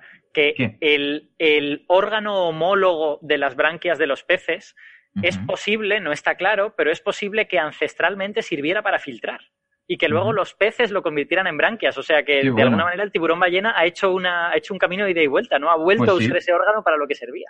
Esas cosas en, evolución siempre son muy chulas. Qué bonito. Eh, eh, Ignacio, eh, ¿cuál es la, relación con el, con el tiburón de Groenlandia? ¿Se llama? Este que hmm. se supone que ve cientos de cientos de años. Pues no sé cuál es la relación evolutiva. digamos, no, no, no, son, no son eh, o sea, cómo de lejos en el árbol están, quiero decir. Pues no lo sé, pero mira, no sé si tengo la suerte de que en el artículo resulta que sí que hay un árbol filogenético, estableciendo más o menos las distancias, pero no veo que tengan el, tiburón de Finlandia. Así que no lo sé, no me atrevo a decirlo, no vaya a meter la, la pata. Son, son órdenes diferentes. O sea, el, a nivel de orden ya son, ya son distintos. Son, la clase es la misma, o sea, es Phylum cordata, la clase es eh, Condrictios, pero el orden ya, ya es distinto. Así que están relativamente lejos. Son como ramas diferentes del árbol de los para hacernos una idea, es lo que decíamos de peces cartilaginosos. O sea, más allá de eso, no estamos afinando muchas similitudes. Sí que estaría bien saber hasta qué punto, por mucho que sean de órdenes distintos, pues se separaron hace poco, ¿no? Pero no lo sé, no lo sé. Sí, que sé que, aunque el tiburón de Groenlandia es muy llamativo por esto de los 500 años que se ha repetido tanto, hay otros que más o menos cumplen estas características y que de hecho se comentaban, eran los que antes estaban en el ranking de estas especies que supuestamente tenían una tasa evolutiva muy, muy bajita, o sea que su su ADN experimentaba muy pocos cambios a lo largo de determinadas generaciones y por lo tanto eran menos adaptables. En principio se hablaba sobre todo de la quimera elefante, que esto en inglés puede ser un problema porque se habla de elephant fish y el pez elefante en castellano es un pez óseo pequeñito con una trompa, es algo totalmente distinto. En castellano sería, aunque no hay un nombre popular, pues la quimera elefante, el tiburón gato nublado y el tiburón bambú de bandas marrones, que son un poco traducciones libres, porque ya sabemos que hay muchos nombres que al castellano no han llegado. Y antes de decir el nombre inglés o el nombre eh, científico, pues nos quedamos así. aprovechamos, aprovechamos para esto que ha dicho Ignacio, para recomendar que los que no hayan visto nunca una quimera lo busquen en Google, porque es ah, un pez súper bonito. Es muy, muy bonito y con unos ojos enormes. Eh, son, son muy guays las quimeras. Fíjate que yo las conocí vamos a desbarrar aquí un poco, pero es que me parece llamativo en cuanto a esto, para, darnos cuenta hasta qué punto son animales prehistóricos en cuanto a muchos de sus aspectos biológicos. Yo lo conocí porque en un libro de la carrera de inmunología hablaban de ellos como una excepción de vertebrados que no tenían un sistema inmunitario adaptativo bien desarrollado. Que prácticamente tenían el innato y poco más. Nunca he encontrado algo que refrende esto o que le lleve la contraria. Y lo busqué en un momento dado para un artículo. Así que si alguien sabe y me lo puede o desmentir o confirmar, genial. Yo puedo confirmar que en el libro de inmunología que consulté estaba. Y en cualquier caso, sí que da una idea bastante precisa de cómo su fisiología es muy arcaica, muy prehistórica. Ah. se ha quedado así estable. Y por eso es tan interesante que se les asocie con tasas evolutivas tan bajas, porque es lógico pensar que se hayan quedado no encallados, pero sí más frenados en la adaptación a nuevos medios, que tampoco han tenido mucha necesidad. Recordemos que habitan en zonas bentónicas profundas donde no cambian gran cosa son frías, permiten crecimientos lentos en tamaño, todo lo que estamos diciendo lo cumplen. Pero decía, ya, a ver si esta es la vez en la que puedo hablar de la excepción que llamaba la atención. No pasa nada, no pasa nada, así le damos mucho más misterio, más hype. El tiburón ballena, aunque cumple todo lo que estábamos diciendo, quien lo conozca sabrá que las fotos son en aguas muy claritas, incluso tropicales. ¿Qué pasa con eso que estábamos diciendo de ballenas, tiburones de aguas frías, animales que crecen en ambientes más refrigerados, más lentos. El tiburón ballena no cumple esto. ¿Por qué se les asocia igualmente todas estas características si tenemos un cuerpo tan grande que no sería lo normal? Pues parece ser, y es algo que no se sabe desde hace tanto, aunque sí que es previo este artículo, que tiene la costumbre de sumergirse miles de kilómetros para alimentarse el plancton y el nécton del que se alimentan no es necesariamente el de zonas someras, sino el de zonas profundas. Y en esa inmersión llega a zonas donde se encuentran pues menos 4 grados centígrados. Aunque en superficie no suele habitar lugares de menos de 23 grados el agua, que es muy tropical eso. En Galicia no se ve jamás 23 grados en el agua, pues es que yo me acuerdo y, y no tenía nada que ver. Pero Fahrenheit, Fahrenheit. Claro, claro, claro. No, pero en esta, en esta eh, cuando se sumerge a estas temperaturas, lo que necesita es tener un cuerpo bastante voluminoso para no perder el calor que ha retenido en la superficie rápidamente. Recordemos que es un animal, o sea, no tiene la capacidad de regular su propia temperatura y por lo tanto le viene bien. Teniendo esto en cuenta, explicamos los grandes tamaños, y por lo tanto, por asociación, todas las otras cosas que se estaban diciendo. Y eso es lo interesante. Bueno, pues resulta que después de esta teorización, de que más o menos entrara en las previsiones, se hizo un estudio, un estudio comparativo cogiendo tejido del corazón de un tiburón ballena, estudiándolo, haciéndole la secuenciación, y de otras, y esto me encanta porque lo repiten así todas las veces, otras 80 y, ¿cuántas eran? 83 creo, porque como lo nombran de formas distintas, Mm, bueno, digamos que eran otras 83 especies, exacto, eucariotas más, lo comentan siempre, además animales, ahí indicado perfectamente, y una levadura. Entonces me encanta eh, la coletilla, que tiene mucho sentido, pero es como todas las veces 83 especies eucariotas y una levadura. Y una levadura. Es como, mm, me encanta porque eso está sonoro. Bueno, pues la levadura, la levadura, ¿para qué la usan? Para de outlier, de digamos, de que seguro que no está emparentada. básicamente es como control, sí. Es como algo muy extremo que dices, bueno, pues me interesa tenerlo aquí. Yo sospecho que los resultados no habrían cambiado grandemente si hubieran quitado la levadura, pero a, a mí me parece que queda hasta bonito. Y puede que incluso tenga motivos que a mí se me escape, ¿eh? Además, a priori no lo sabes. O sea, que quiero decir, si puedes hacer ese trabajo adicional, pues tampoco está mal. Claro, totalmente. Pero bueno, que estoy diciendo 83 especies, que estamos hablando de que al final tienen ahí una buena base de todo tipo. Han intentado que vaya desde los acnatos, que serían lampreas, unos peces muy ancestrales, que no tienen ni mandíbula, esos arcos branquiales no se han convertido en lo que ahora es la mandíbula de los vertebrados, pues hmm. eh, lampreas y mixinos son los agnatos, pues tenemos ahí a las lampreas eh, y tenemos mil ejemplos de mamíferos marinos, terrestres. Ya me habéis acusado aquí de haber hablado demasiado de la rata topo alguna vez, ¿no? De la rata topo pelona. Bueno, pues está la rata topo pelona, porque hay que investigarla si hablas de longevidad y, como excepción de eso del tamaño. Eh, celacantos, vamos, tienes de todo. Tienes, la verdad, que una selección muy interesante. No indican muy bien cómo la han hecho, lo cual a mí me, habría resultado interesante, posiblemente porque es lo que tenían más disponible o porque se basaban en estudios previos ya hechos, pero eh, hasta donde yo he leído no indican cómo.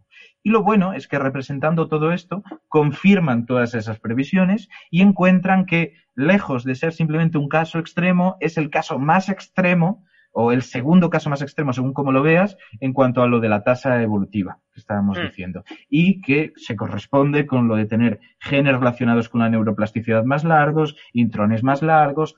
Los exones es algo que me ha resultado hasta confuso a la hora de leerlo en el artículo, porque dicen que suele ser muy poco significativo el cambio entre, entre animales, y entre seres vivos por lo general, porque al parecer está bastante limitado en cuanto a que ya he comentado que existe lo del splicing alternativo, esto de que se recortan a veces exones para reconfigurarlos y crear proteínas nuevas, ¿vale? Pues la posibilidad de eliminar estos exones cuando creas el ARN mensajero depende de la longitud de los mismos.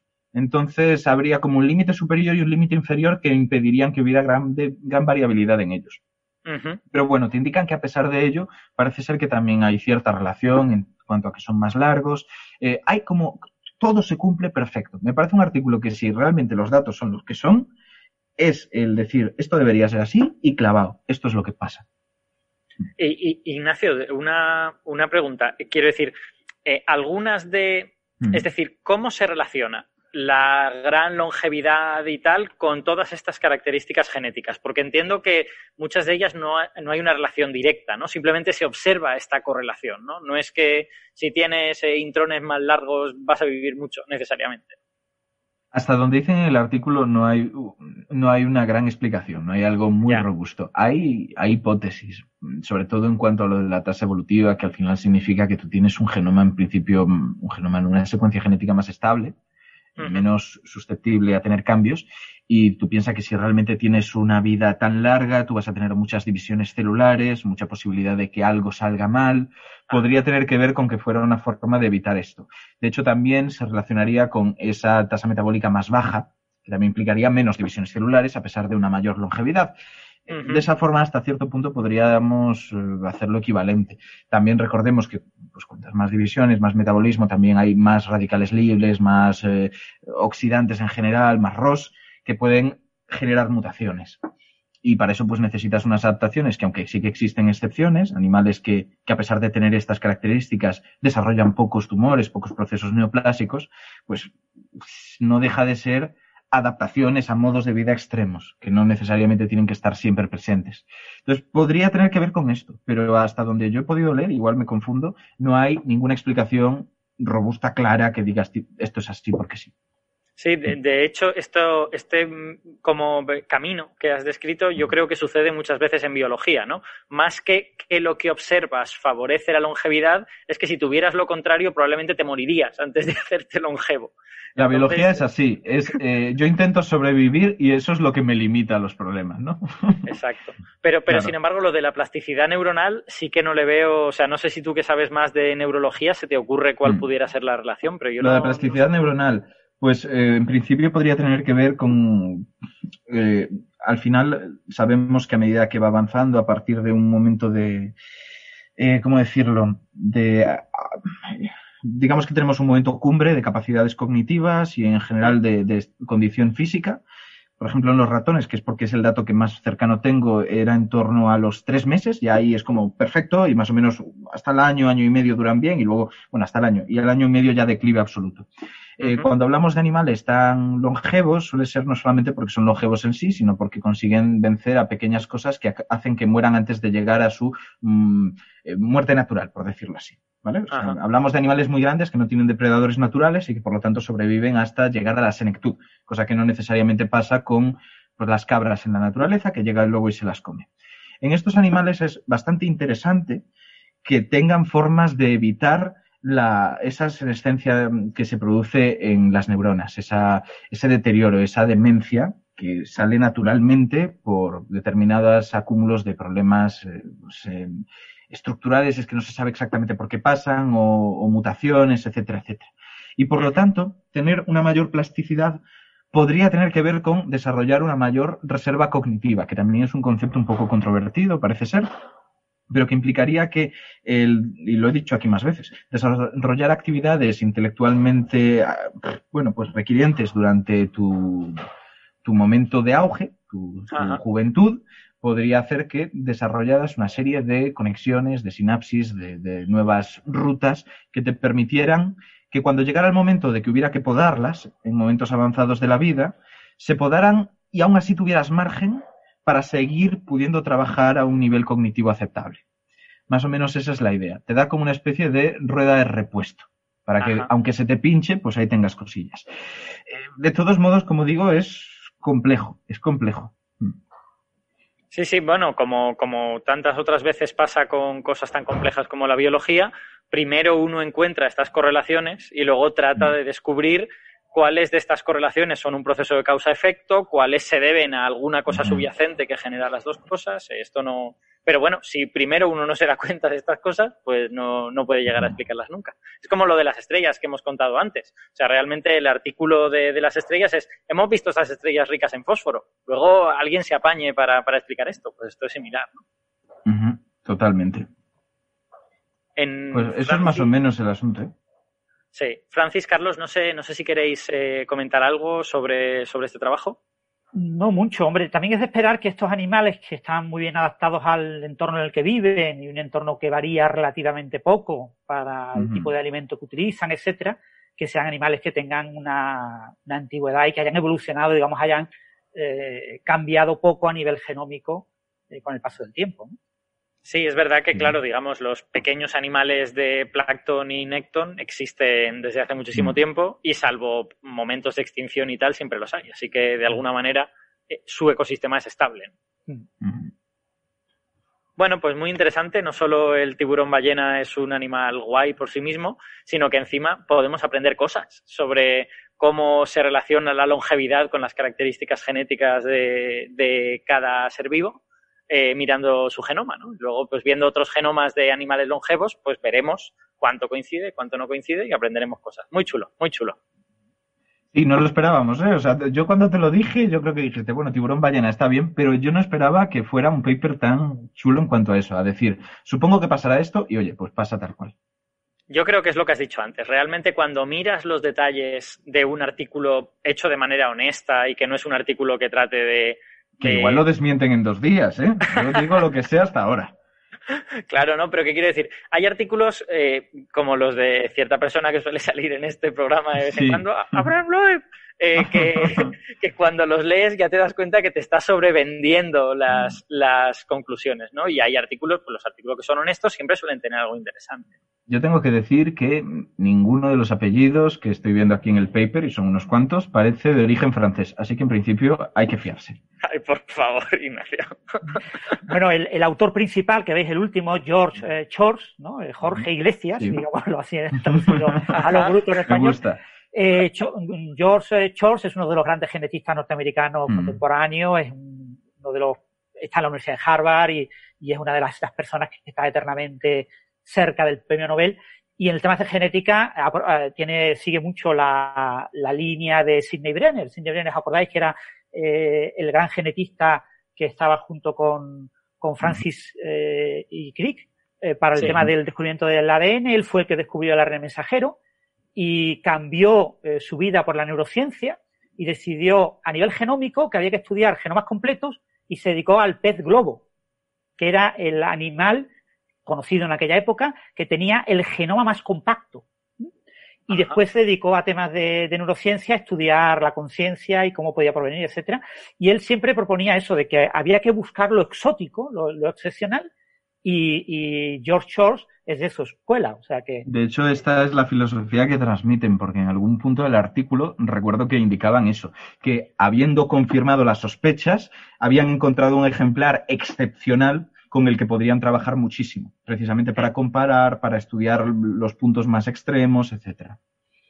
En, si no estoy equivocado, Francis Brenner murió hace relativamente poco, como hace un, año. un par de años. O, y le dedicasteis, dedicasteis un episodio en Biosíntesis, ¿no? En el que hablasteis de trabajo. En Biosíntesis hablamos un episodio como 20 minutos o así, y después un segundo episodio lo que hicimos fue entrevistar a todos los españoles más famosos de, de temas de genética que habían, lo habían conocido en persona, etcétera, eh, porque bueno, le gustaba mucho España, vino varias veces a España, incluso en la época del franquismo, y parece que le gustaba el país y, hizo muy buenas relaciones. ¿no?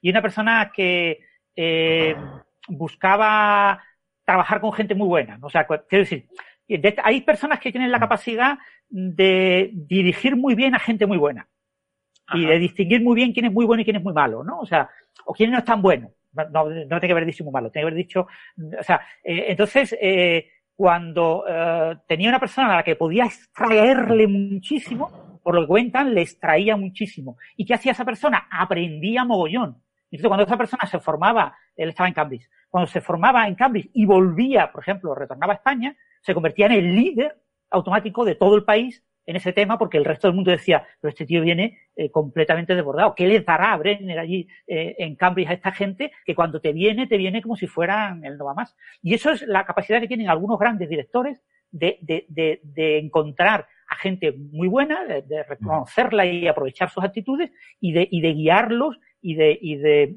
no sé cómo hacer, no sé cómo se hace, pero de, de focalizarlos para que den todo lo que pueden dar posiblemente de establecer un ritmo de trabajo que, sea productivo, de enseñarles a decidir qué caminos probablemente son una vía muerta y quizá no vale la pena ni siquiera meterte. Y, la importancia de, de Brenner el, tema del, experimento. O sea, lo importante no es tu hipótesis, es tu experimento.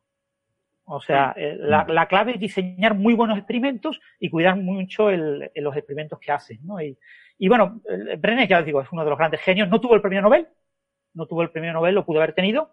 Y sin Brenner, eh, Francis y Criss se hubieran quedado sin premio Nobel, porque fue gracias al ARN mensajero cuando se descubrió que de verdad el ADN codificaba la información genética. Porque hay mucha gente que piensa que en 1953 el artículo de Nature de esta gente, para un artículo de Nature de, de, de, de, he dicho Francis Crick, es eh, Watson, Watson y Crick. Ah, vale. Eh, se me ha ido completamente, se me ha cruzado. El artículo de Watson y Crick, el artículo de Wilkinson eh, y el artículo de, de Rosalind Franklin y Gosling, eh, los tres artículos en Nature fueron absoluta basura, los tres. Es decir, a nadie le importó un comino.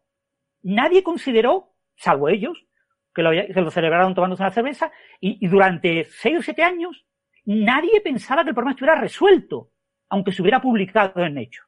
Bueno, realmente. Es una cosa que, hay que recordar ellos habían publicado la estructura tridimensional, ¿no? O sea, quiero decir, era un artículo de interés bioquímico, si quieres, pero no tanto de interés de, biológico, ¿no? Bueno, ya eran físicos más que otra cosa. Eh, ellos habían montado una propuesta, ellos habían propuesto una estructura que eh, venía acompañada con un artículo de Wilkinson diciendo que sí, que parecía razonable, que había datos biológicos de que posiblemente el ADN tuviera algún papel importante, y una estructura eh, cristalográfica de, de Rosalind Franklin diciendo que parece que sí, que eh, parece que casaban bien los datos. ¿eh? Pero la gente dijo, bueno, pues sí o no. Pauling, que era Linus Pauling, que tuvo dos premios Nobel, etcétera, y estaba en Estados Unidos, eh, decía, bueno, esto, estos son mi competencia, estos son pecata minuta, seguro que están equivocados, mi estructura es mucho mejor que la suya. Pero lo que quiero decir es que mucha gente vende el asunto de que cuando se murió Rosalind Franklin, Rosalind Franklin justo después de publicar este artículo, se fue de ese campo y se puso a trabajar en un campo completamente diferente, básicamente en estructuras de virus, en, criptografía de virus.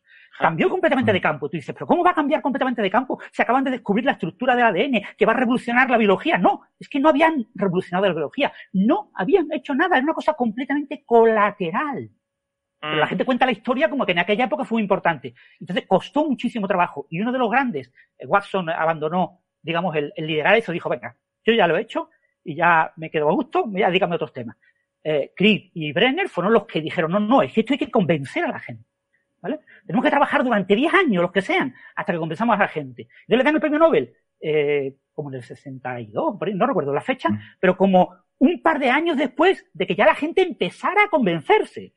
Es que yo, de hecho, voy a decir que eh, y me, lo parece de verdad, es una de las historias peor contada, no la que has hecho tú, Francis, sino en general la historia del descubrimiento de la ADN, una de las historias peor contadas de toda la historia de la ciencia. Y es muy apasionante, es muy interesante. Es, es, maravillosa, pero entre eso y cómo bueno, todas las penurias que tuvo que pasar Rosalind Franklin se transforman en que o sea, porque tuvo que pasar penurias, en intentar convertirla en una especie de mártir absoluta mm. de, toda esta historia, que ya ese es el error, pues al final lo que tenemos es más desinformación que información al respecto. Es una barbaridad. Mm. Sí, pero yo creo que eso, eso, tiene que ver con cómo nos contamos los científicos a nosotros mismos las historias, ¿no? Que nos las contamos a veces bastante mal. Los físicos, la historia de la física cuántica, en general, la podamos, la estilizamos y la convertimos en un relato que parece que tenga sentido, pero cuando ves el verdadero lo que pasó realmente era mucho más confuso, ¿no?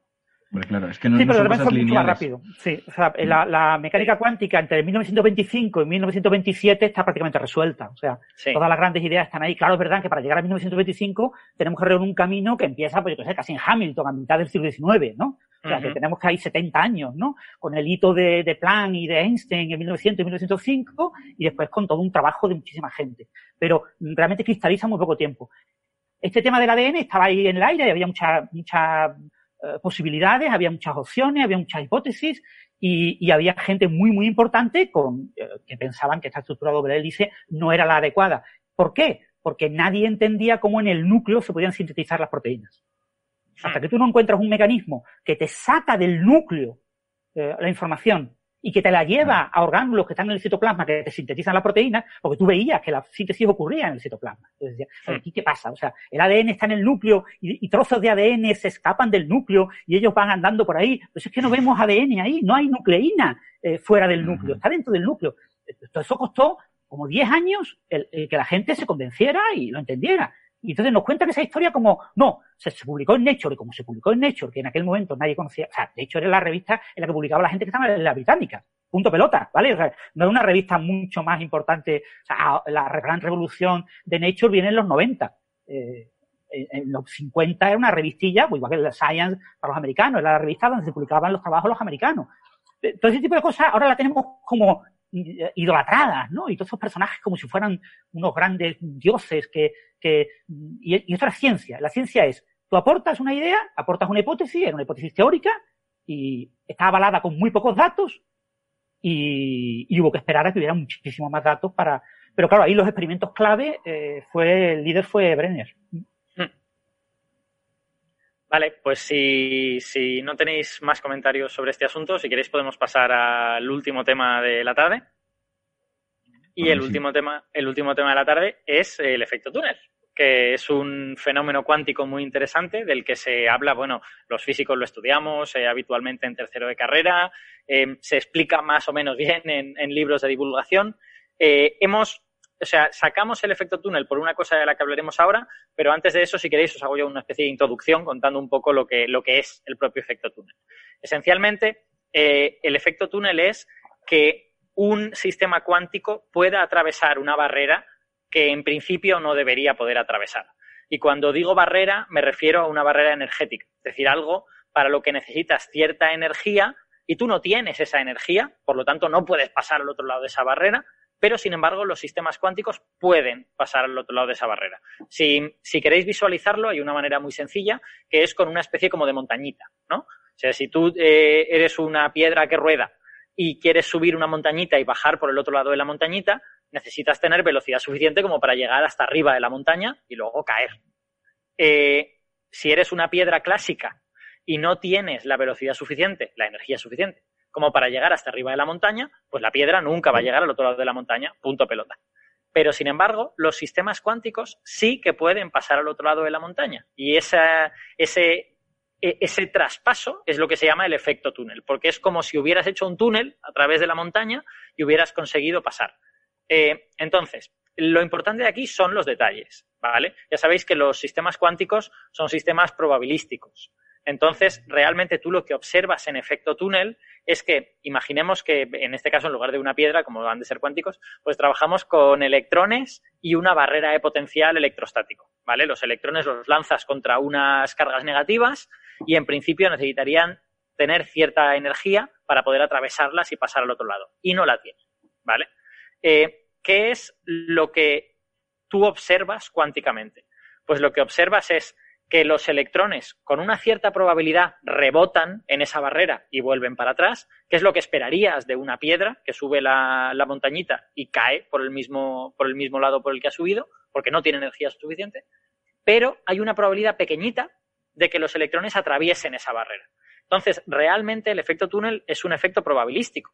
Es un efecto que cuando tú pruebas con muchos, muchos, muchos electrones, mucho lo que sea, pues hay un porcentaje en general, un porcentaje alto que se rebotan y que por lo tanto hacen lo que haría el electrón clásico, pero hay un porcentaje pequeñito que consigue atravesar la barrera y que pasa al otro lado. Si, dependiendo de cómo de alta sea la barrera, también de, de otras cosas, pues van a pasar más o van a pasar menos. En general, lo más importante es la diferencia de energía. Si a ti te queda muy poquita energía para sobrepasar la barrera, la probabilidad de que la sobrepases es relativamente alta. Si a ti te queda muchísima energía, la probabilidad de que la sobrepases es cada vez más pequeña. Hasta el punto de que si consideras el caso eh, ideal de una barrera infinita, como si tuvieses una montaña infinitamente alta, pues ahí sí la probabilidad de hacer efecto túnel es cero. Lo que pasa es que las barreras infinitas no existen en física, ¿no? Siempre, siempre tendrá una altura y la probabilidad será muy pequeñita, pero podrá pasar al otro lado. Entonces, eh, ¿cómo se entiende esto? Pues desde luego, si entiendes los electrones como pelotitas, que son como piedras que suben por la montaña, pues no hay manera de entenderlo y esto es como magia, que realmente el electrón ha hecho un agujero y se ha escapado. Pero si entiendes los sistemas cuánticos como eh, ondas, que es a lo que más se parecen cuando están evolucionando de manera unitaria, cuando no colapsan y hacen todas estas cosas complicadas, eh, si los entiendes como ondas, entonces sí que lo puedes entender. Porque esencialmente un electrón visto como una onda es una onda viajera. Es decir, la típica onda que sube, baja, sube, baja, sube, baja y puede atravesar grandes distancias, ¿no? O sea, va, subiendo y bajando y viaja a lo largo de distancias muy grandes. La onda viajera no es el único tipo de onda que hay. Hay otras ondas que no son capaces de viajar y que se llaman ondas evanescentes y son mucho menos conocidas. Hacemos mucho menos divulgación de las ondas evanescentes. Eh, si nos queremos imaginar una onda evanescente, esencialmente es como una, una montañita que cae, ¿vale? Que va cayendo hasta cero. O sea, nosotros tenemos una onda viajera, que es una cosa que va subiendo y bajando, subiendo y bajando, y ese, ese efecto, esa restitución es la que le hace viajar hacia adelante, ese hecho de que va para arriba y para abajo, pero si tú esa onda la pones en un medio en el que, por ejemplo, está muy amortiguada y no es capaz de hacer la subida y la bajada, pues a lo mejor esa onda simplemente va a hacer se va a morir, se va a ir a cero. Vale, ¿qué, ¿qué tiene que ver esto con el efecto túnel? Pues lo que tiene que ver es que cuando juntamos estas dos cosas entendemos el efecto túnel. El electrón fuera de la barrera es esta onda viajera que va subiendo, bajando, subiendo, bajando, subiendo, bajando. Cuando entra en la barrera se convierte en una onda evanescente, es decir, realmente el electrón no se puede propagar dentro de la barrera. Lógico, no tiene energía suficiente, pero sí se puede propagar como una onda evanescente. Esa onda evanescente se va haciendo cada vez más pequeñita, cada vez más improbable que llegue más adentro y más adentro en la barrera, pero cuando la barrera termina, aún hay una pequeña cola, una cola muy chiquitina, en la que el electrón se puede convertir en otra onda viajera al otro lado de la barrera. Claro, una onda viajera con una amplitud mucho más pequeña, por lo tanto, con una probabilidad de que, de que entre ahí muchísimo más pequeña. Esto es el efecto túnel, así contado un poco a grandes rasgos y de manera un, un poquito burda.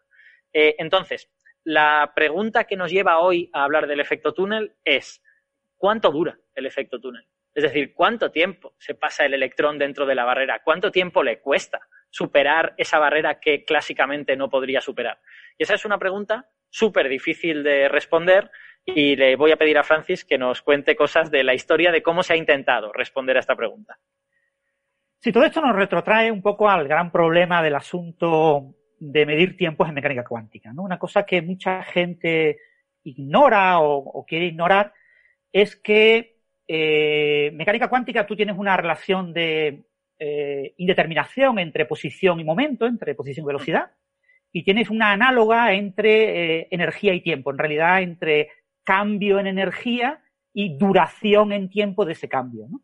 Entonces, eh, en apariencia, ambas relaciones de indeterminación son parecidas, ¿no? Y parece que reflejan propiedades muy parecidas. Sin embargo, hay una enorme diferencia. La enorme diferencia es que la energía proviene del hamiltoniano, que es el elemento clave de toda la mecánica cuántica. Todo proviene del hamiltoniano. Un hamiltoniano tiene una mecánica cuántica bien definida. El hamiltoniano definido es un espacio adecuado de funciones de onda, ¿no? un espacio de Hilbert adecuado. Pero el problema está en que no podemos construir un operador tiempo. El tiempo no es observable en mecánica cuántica. Entonces, claro, eh, eh, la posición y el momento lineal, la posición y la velocidad, son lo que se llaman operadores conjugados. Yo son observables, yo puedo observar la posición más o menos donde se encuentra una partícula, observar la velocidad que tiene, el momento lineal que tiene, el momento lineal es la producto de la masa por la velocidad, observar más o menos qué momento tiene y tengo eh, estos dos observables, pues no conmutan entre sí y por eso hay pues una eh, determinación relacionada, o sea, la, yo, cómo yo puedo determinar la, la, la, certidumbre, el error que yo tenga en la medida de uno de ellos está correlacionado con el error que tengo en la otra. ¿eh? Si tengo muy poco error en posición, en ese observable tengo mucho eh, error en velocidad. Y si tengo poco error en velocidad, tengo mucho en eh, posición. Sin embargo, con la relación entre energía y tiempo, el resultado no es el mismo. ¿Por qué? Porque aparece lo que se llama la paradoja de Pauli. Wolfgang Pauli descubrió que no se puede construir un observable para el tiempo. ¿Eso qué significa? Eso significa que yo no puedo hablar de la de dos operadores, un operador tiempo, un operador energía, el hamiltoniano y el, supuesto posible operador tiempo, y que no conmuten y por eso hay una relación de incertidumbre. Sino que en realidad lo que pasa, y eso lo discutió Heisenberg en su primer artículo, es que en realidad lo que pasa con la energía y el tiempo no es una relación de indeterminación, es una relación de incertidumbre. Hay que separar relaciones de incertidumbre de relaciones de indeterminación. Y el problema es que el tiempo no es cuántico.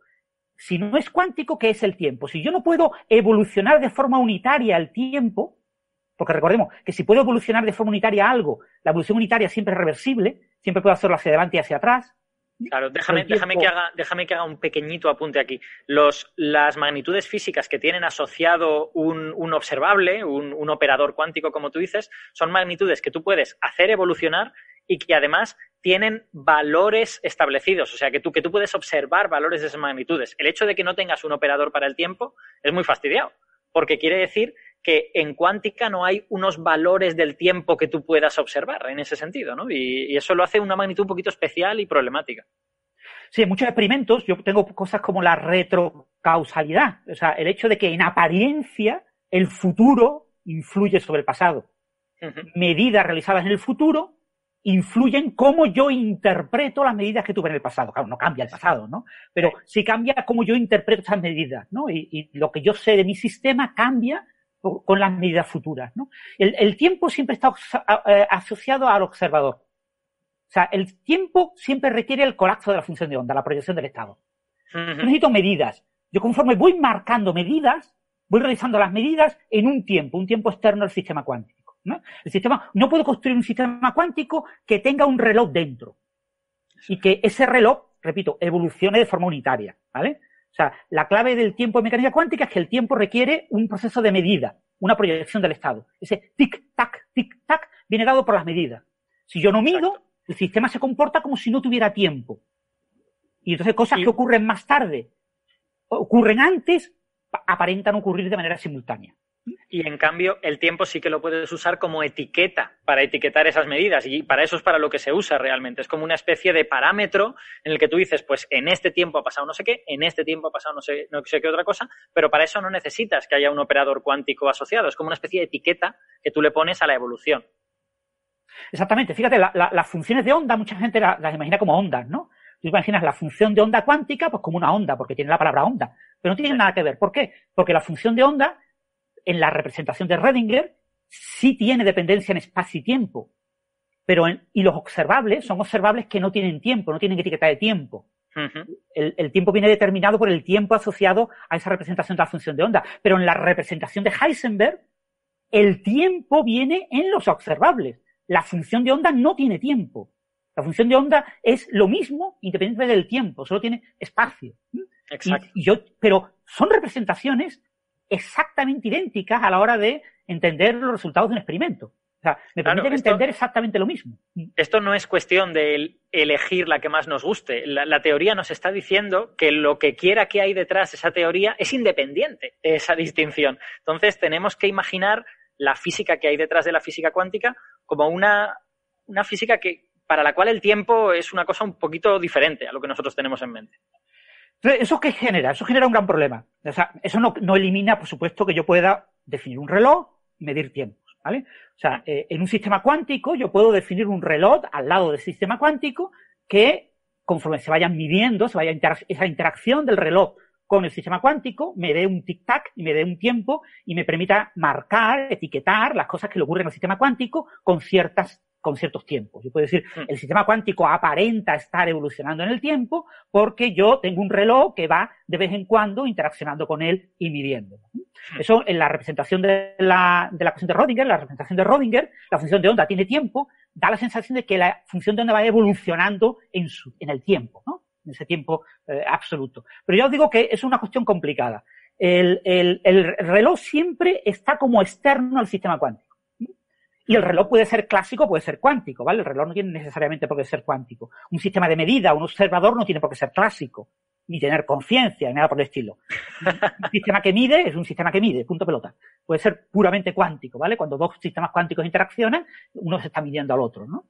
Entonces, y las medidas no tienen que ser completas, que proyecten completamente el estado de ambos sistemas, etcétera, etcétera. Hay muchas eh, posibilidades. Pero esto, esto nos genera un gravísimo problema.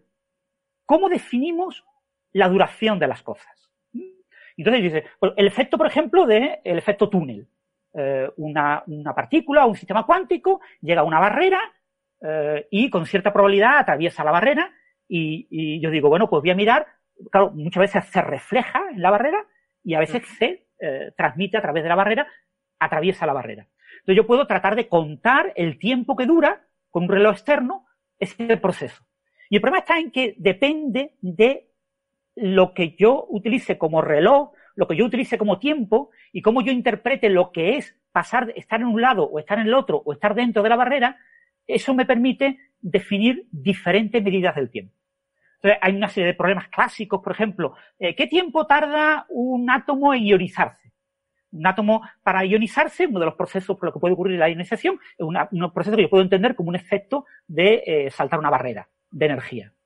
Entonces, eh, yo puedo medir ese tiempo. Pues dependiendo de cómo yo mida ese tiempo, pues me encuentro que es más, es prácticamente, aparenta ser instantáneo, porque es más corto que el tiempo del reloj que yo pongo. Eso se ha hecho, por ejemplo, con medidas de atorrelojes, relojes que miden en atosegundos, y que tienen una, una, resolución mínima, pues del orden de unos dos atosegundos, y se ha visto que aparenta ese proceso durar menos que dos atosegundos. A, segundo es 10 elevado a menos 18 segundos, para los que no tengan las, los prefijos. Un tiempo muy pequeño. La, millonésima de segundo está el pico segundo, que es la billonésima con B, y el ato segundo son la milésima de la billonésima de segundo. Sí. Entonces. No, no, es la, es la trillonésima, ¿no? De hecho. Eh, es verdad, sí, perdón, perdón, es la trillonésima. La trillonésima, la trillonésima se me ha ido la olla. La trillonésima, sí, sí, sí, sí. Es que con esto de, de los trillones americanos, españoles, a si sería uno. Eh, exactamente, es un millón de millones de millones. Sí. O sea, es un tiempo verdaderamente pequeño. Y hay, y hay ciertos experimentos que, según como elijan el reloj, encuentran que el efecto túnel dura menos que ese tiempo tan increíblemente pequeño. Y sin embargo, ese mismo experimento realizado por otro grupo de investigación, resulta que porque su criterio a la hora de interpretar qué significa que la partícula haya atravesado o que la partícula esté dentro, pues tarda cientos de atosegundos.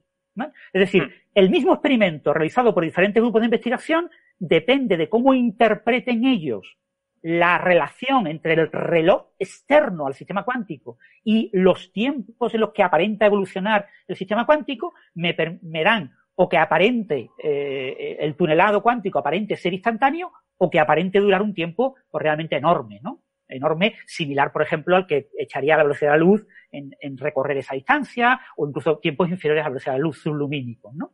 Entonces, este es un tema que está eh, siempre en ese borde, en el borde de mm, cuando midamos cuánto dura el efecto túnel cuántico, tenemos que mirar en qué sistema cuántico, con qué reloj y bajo qué circunstancias. Lo habitual, lo habitual en el efecto túnel es que el tamaño de la función de onda sea más grande, más ancho, más largo que la barrera. La anchura de la barrera es más delgada que el tamaño de la función de onda. Cuando el objeto es la famosa partícula que tiene uno en la cabeza, ¿no? La bolita, por, La bolita motivos, por, motivos prácticos, entiendo, por motivos de cómo se hacen los experimentos. Claro, para poder garantizar que esas ondas evanescentes que tú has dicho tengan una probabilidad suficientemente grande, esa cola llegue al otro extremo, como para que yo pueda medir que hay eh, ese objeto cuántico ha atravesado y por tanto decir ahora sí ha atravesado, ahora sí hago el tac y digo que ha ocurrido el proceso. ¿no? Entonces, eh, en este tipo de medidas siempre suelen ser objetos más grandes que la propia barrera de potencial. Entonces, eh, claro, fijaros lo que eso significa. Eh, si yo tengo un objeto, por ejemplo, en este nuevo experimento que se ha publicado ahora, estamos hablando, esto viene a colación por un artículo que se ha publicado en la revista Nature, que miden el, tiempo del tunelado cuántico utilizando condensados de Bose-Einstein. Entonces cogen una, una, barrera de potencial que en realidad es un pozo óptico, es un, con dos láseres, se cruzan dos láseres y se genera una especie como de lugar, eh, el lugar en el que hay un campo electromagnético y el condensado Bose-Einstein puede atravesar ese campo electromagnético. El condensado está enfriado a nanokelvins, pocos nanokelvins, y el equivalente a la, a la trampa óptica, esa barrera, es una barrera del orden de cientos de nanokelvins. O sea que. O sea, eh, muy por encima. Claro, muy por encima. O sea, energéticamente es una barrera muy alta. Es como 50 veces más alta que, que la energía que tú tienes, ¿no? Sería como una barrera muy alta. Sin embargo, el condensado Bose-Einstein tiene un tamaño, una longitud de onda de Broglie. Recordar que un condensado Bose-Einstein, aquí se utilizan átomos de rubidio del orden de 8.000 átomos de rubidio. Es un condensado Bose-Einstein relativamente con pocos átomos. Hay condensados que tienen miles de millones. Y eh, estos 8.000 átomos de rubidio eh, se comportan como una única entidad cuántica cuando están enfriados a muy baja temperatura Recordad que estamos hablando de nanokelvin. Y, y la longitud de onda de Broglie es del orden de 4 milímetros. ¡Wow! Es grande. Y la barrera es, la barrera óptica es del orden de un milímetro. ¿Vale? O sea, que fijaros que cuando estamos hablando de un objeto de 4 milímetros, que llega a una barrera de un milímetro y que yo realmente noto el paso cuando realmente hay una parte significativa. Es decir, del orden del 25% de ese objeto está en la barrera pero hay eh, como pues cerca del 50% a un lado eh, de la barrera y el 50% al otro lado.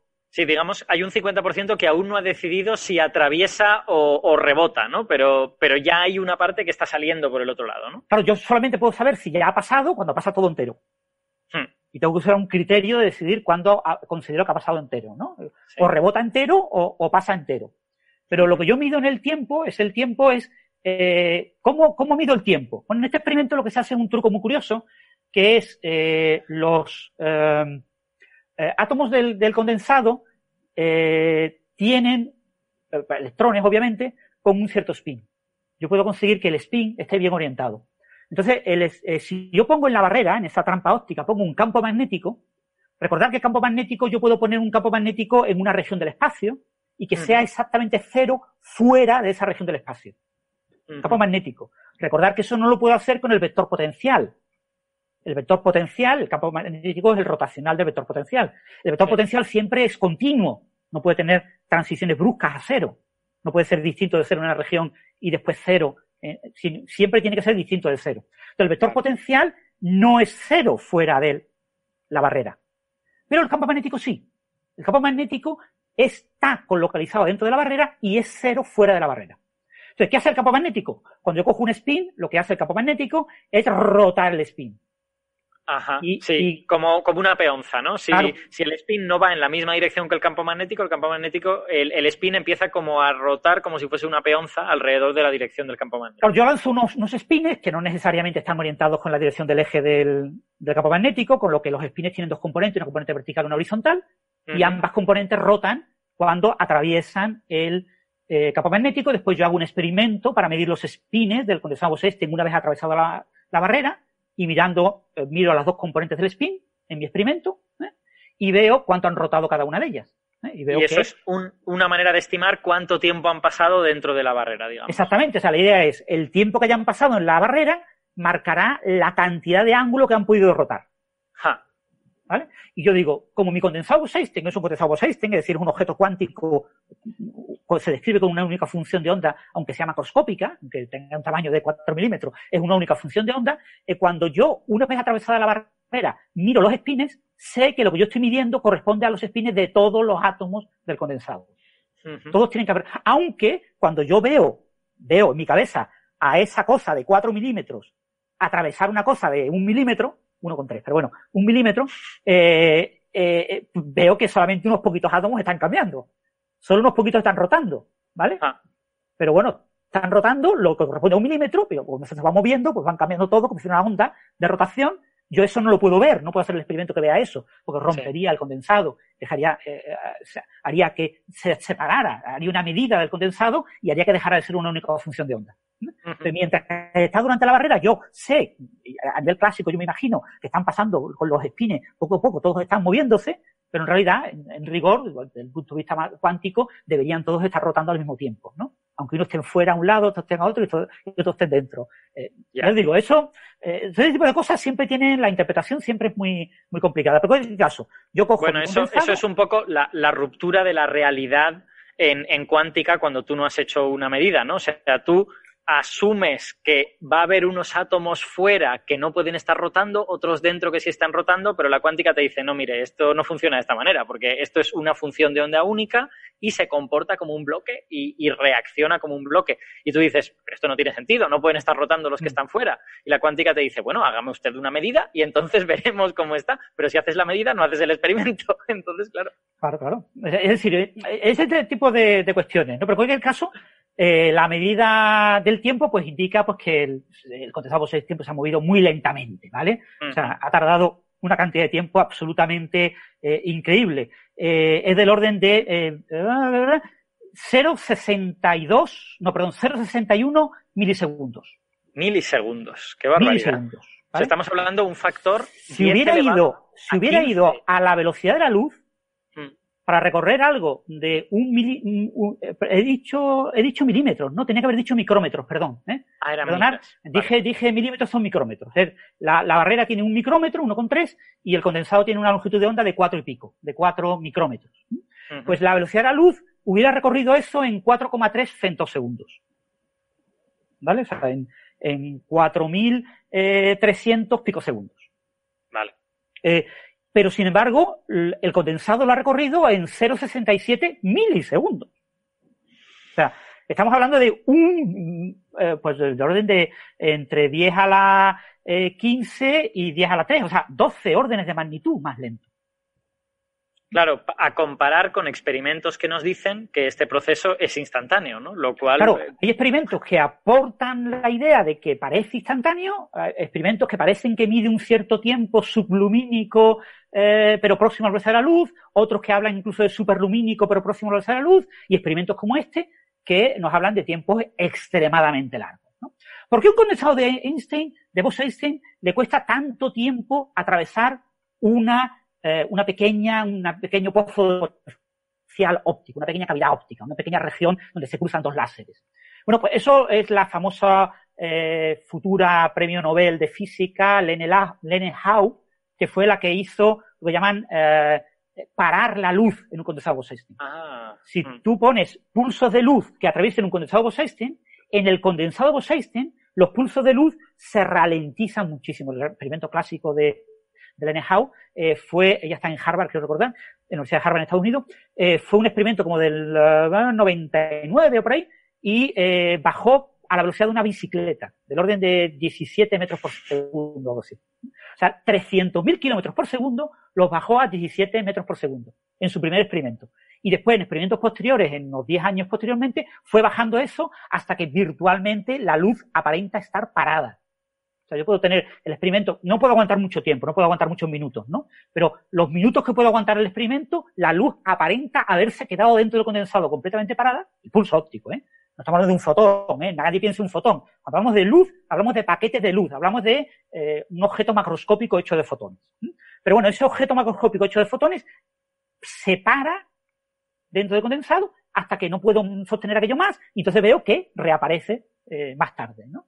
Y la, razón, la, razón de la que, de que se pare es que la luz César verdaderamente está interaccionando con la materia que hay en el condensado y tú lo que ves moverse es esa especie como de, pack de luz más materia, ¿no? O sea, quiero decir, em, parar un rayo de luz en el vacío, eso no sería posible. Si se para es precisamente porque ahí hay materia y porque al, interaccionar la luz con esos átomos, pues ya no se comporta como luz aislada, sino que se comporta como luz más átomos. Sí, de manera intuitiva, estas cosas siempre, las, cosas intuitivas son difíciles. Eh, sería como que los pobres, los pobrecillos fotones pues llegan ahí, están constantemente chocando con la función de onda y están dando vueltas y se ponen ahí a enrollarse unos con otros y no saben qué hacer, no saben cómo salir y no tienen manera y están ahí los pobrecillos ahí que no saben qué hacer, ¿no? Y están unos reconvertiéndose, excitándose, desexcitándose hasta que mm, llega un momento en que algunos ya empiezan a salir y aquello es eh, y, y, y, se ve que aparece, ¿no? O sea, es una cosa, pero eso es una visión muy, muy intuitiva, muy clásica, ¿vale? O sea, en realidad, pues un fenómeno puramente cuántico, cuando haces los cálculos, pues te da que tú puedes parar esa luz, ¿no? Entonces, eso también ocurre a la inversa. Cuando yo cojo un condensado Einstein y lo lanzo eh, contra una, una región en la que tengo un campo electromagnético más o menos localizado, como un campo magnético o una, una trampa óptica, el condensado atraviesa de manera extremadamente lenta esa región. ¿eh? Y por eso puedo conseguir con condensado con Einstein que el, el, tunelado de una barrera óptica de, de, de 1,3 micrómetros pues dure en milisegundos. Pero yo tengo, yo tengo una pregunta sobre esto. Eh, eh, tú antes nos has dicho que esto es muy difícil de hacer porque depende de cómo definas el reloj. Mm. El, reloj que ellos han definido con la rotación de los espines me parece una cosa muy inteligente y muy interesante, pero eh, ¿quiere decir que tú podrías hacer este mismo experimento definiendo el reloj de otra manera y que esto te saliera que dura muchísimo menos? O, no, o, realmente cada sistema sí que, cuando lo miras al detalle, sí que cada sistema tiene un tiempo asociado. Bueno, aquí hemos utilizado esto, lo que llama un reloj del Armor, que es este reloj de, mover los espines, ¿no? Y, tratar de estimar el ángulo de rotación de los espines atravesando la barrera. Eh, el problema siempre es, eh, imagínate que tienes una cosa más o menos alargada, que, y tienes una barrera que más o menos es una región que no está muy clara lo que es, y tienes eh, la cosa a un lado y la cosa a otro lado, ¿no? ¿Cómo sabes tú que la cosa ya ha atravesado? O sea, en, en algunos experimentos, pues lo que se hace es lanzar un pulso óptico que de vez en cuando se corta eh, por culpa de, que está pasando el condensado, entonces dicen, pues ya ha pasado el condensado. ¿Ya ha habido algún átomo que ha pasado? Vale. Y como el condensado es un objeto cuántico, es una entidad única, con que un átomo haya pasado, ya todo ha pasado. Porque no puede ser que uno pase y los demás no. ¿Vale? Si no lo he destruido. Entonces, si tú mides de esa manera, pues obviamente te dan tiempos mucho más cortos. ¿Ok? O sea, esta es una medida que se hace. Lanzas el condensado, pasa la barrera, y una vez ya atravesado claramente la barrera, el condensado entero, ahora lo puedes explorar los espines. Vale. estás explorando los espines mucho más tarde. Y es a través de la medida de los espines de donde tú infieres qué tiempo pasó, pero esa medida de los espines la has realizado mucho más tarde, ¿no? O sea, eh, no sé. Claro, sé. O sea que en el fondo eh, es como que tratar de dar una respuesta única a cuánto tiempo dura el tunelado es posiblemente no se puede hacer, ¿no? Que, dependiendo de cómo tú elijas medir ese tiempo, puedes obtener respuestas distintas, ¿no? Claro, esa, es la cuestión. O sea, los teóricos que se dedican a darle vueltas a este tipo de cosas, los que son, básicamente son metafísicos, ¿no? Son gente que, se dedica a hablar de la mecánica cuántica, ¿no? Y a hablar qué es decible, qué no es decible, cómo se pueden contar las cosas, cuáles son las metáforas adecuadas, etcétera, en cuántica. Esa gente plantea este tipo de experimentos como, es que depende del reloj que usen. Hay un loophole, hay, hay eh, algo eh, metido por dentro que no has dejado claro, ¿no? Y, es tu reloj. Tú has dado una definición concreta del reloj que usas, has dado una definición concreta a lo que llamas pasar la barrera, eh, y entonces con esas definiciones tienes este tiempo. Pero si tú utilizas otras definiciones distintas con otros relojes distintos, obtendrás otras respuestas distintas para lo que dura el tunelado. Es que otro, otro ejemplo de esta misma cosa que, yo vi, creo que no era con tunelado exactamente, pero creo que tiene una aplicación directa a esto mismo, es el asunto de que tú defines dónde está la partícula o dónde está el condensado, dónde está el electrón, como el máximo del paquete de ondas este que tú tienes. Entonces, eh, el definir, claro, si, si, nos imaginamos el paquete como una especie de gaussiana, pues tiene cierto sentido, ¿no? Es decir, vale, pues el máximo es donde está el electrón, lo he definido de esta manera. Pero eso te puede jugar una mala pasada, porque es posible que como es muy ancho, como tú has dicho, ese, ese, paquete, es posible que la cola que pasa al otro lado ya haya pasado el máximo al otro lado y tú tengas todavía el máximo a uno de los lados. Entonces, con esa definición que parece muy razonable, el, electrón ha atravesado la barrera antes de entrar en ella, lo cual es eh, obviamente un disparate. O sea que quizá la definición pues, no era tan razonable como tú creías. eso pasa mucho. O sea, el, tema, muchos de los de las barreras potenciales, un pozo de potenciales, actúan como un medio refractivo, ¿no? Como cambian la, el, equivalente a, a, la a, la refracción de un cristal para la luz, ¿no? Un cristal transparente que, que, hace que la luz, el efecto que vemos en el vaso cuando ponemos un, un lápiz, ¿no? En el agua y parece que se dobla, ¿no? Ese, efecto de refracción es por un cambio en la velocidad de la luz en el medio eh, en el agua respecto al aire, ¿no? Pues ese, este tipo de cambios de, pueden ocurrir en un sentido y pueden ocurrir a la inversa. Puede hay, hay medios que actúan eh, con un índice de refracción negativo, es decir, curvan al revés, no curvan como curva el agua, ¿no? Pues el, lo que pasa en muchos de estos experimentos es que el paquete de ondas más o menos gaussiano lejos de la barrera, cuando se acerca a la barrera, cuando está chocando con la barrera, se, digámoslo, vuelve asimétrico, el máximo mm. se acerca a la barrera, pero como apoyado con algo que apoya justo en la barrera, ¿eh? y después cuando atraviesas, atraviesas también de forma asimétrica. el, atravesar suele atravesar con una amplitud mucho más baja de la que, de la que entraste, y entonces eh, puede ocurrir lo que tú dices, porque si el medio material eh, o la, barrera potencial la eliges de forma adecuada para que induzca un fenómeno de refracción inverso, invertido, eh, ese pico máximo que tienes pegando a la entrada de la pared, resulta que al final, es lo que tú has dicho, aparece eh, al revés. En lugar de estar pegado a la pared a la salida, está alejándose de la salida. ¿no? Es lo primero que sale, ese pico, y tiene como una, una, una, gran cola que sube y tienes el pico. Claro, tener el medio, la misma forma del perfil a ambos lados de la barrera. Sí, exacto. Entonces puede ocurrir lo que tú dices, que el máximo esté colocado incluso antes de tiempo. Es antes de que el, pico haya llegado a la barrera, ya está apareciendo por el otro lado eh, el electrón. O sea, es decir, antes de llegar a la barrera ya lo ha atravesado.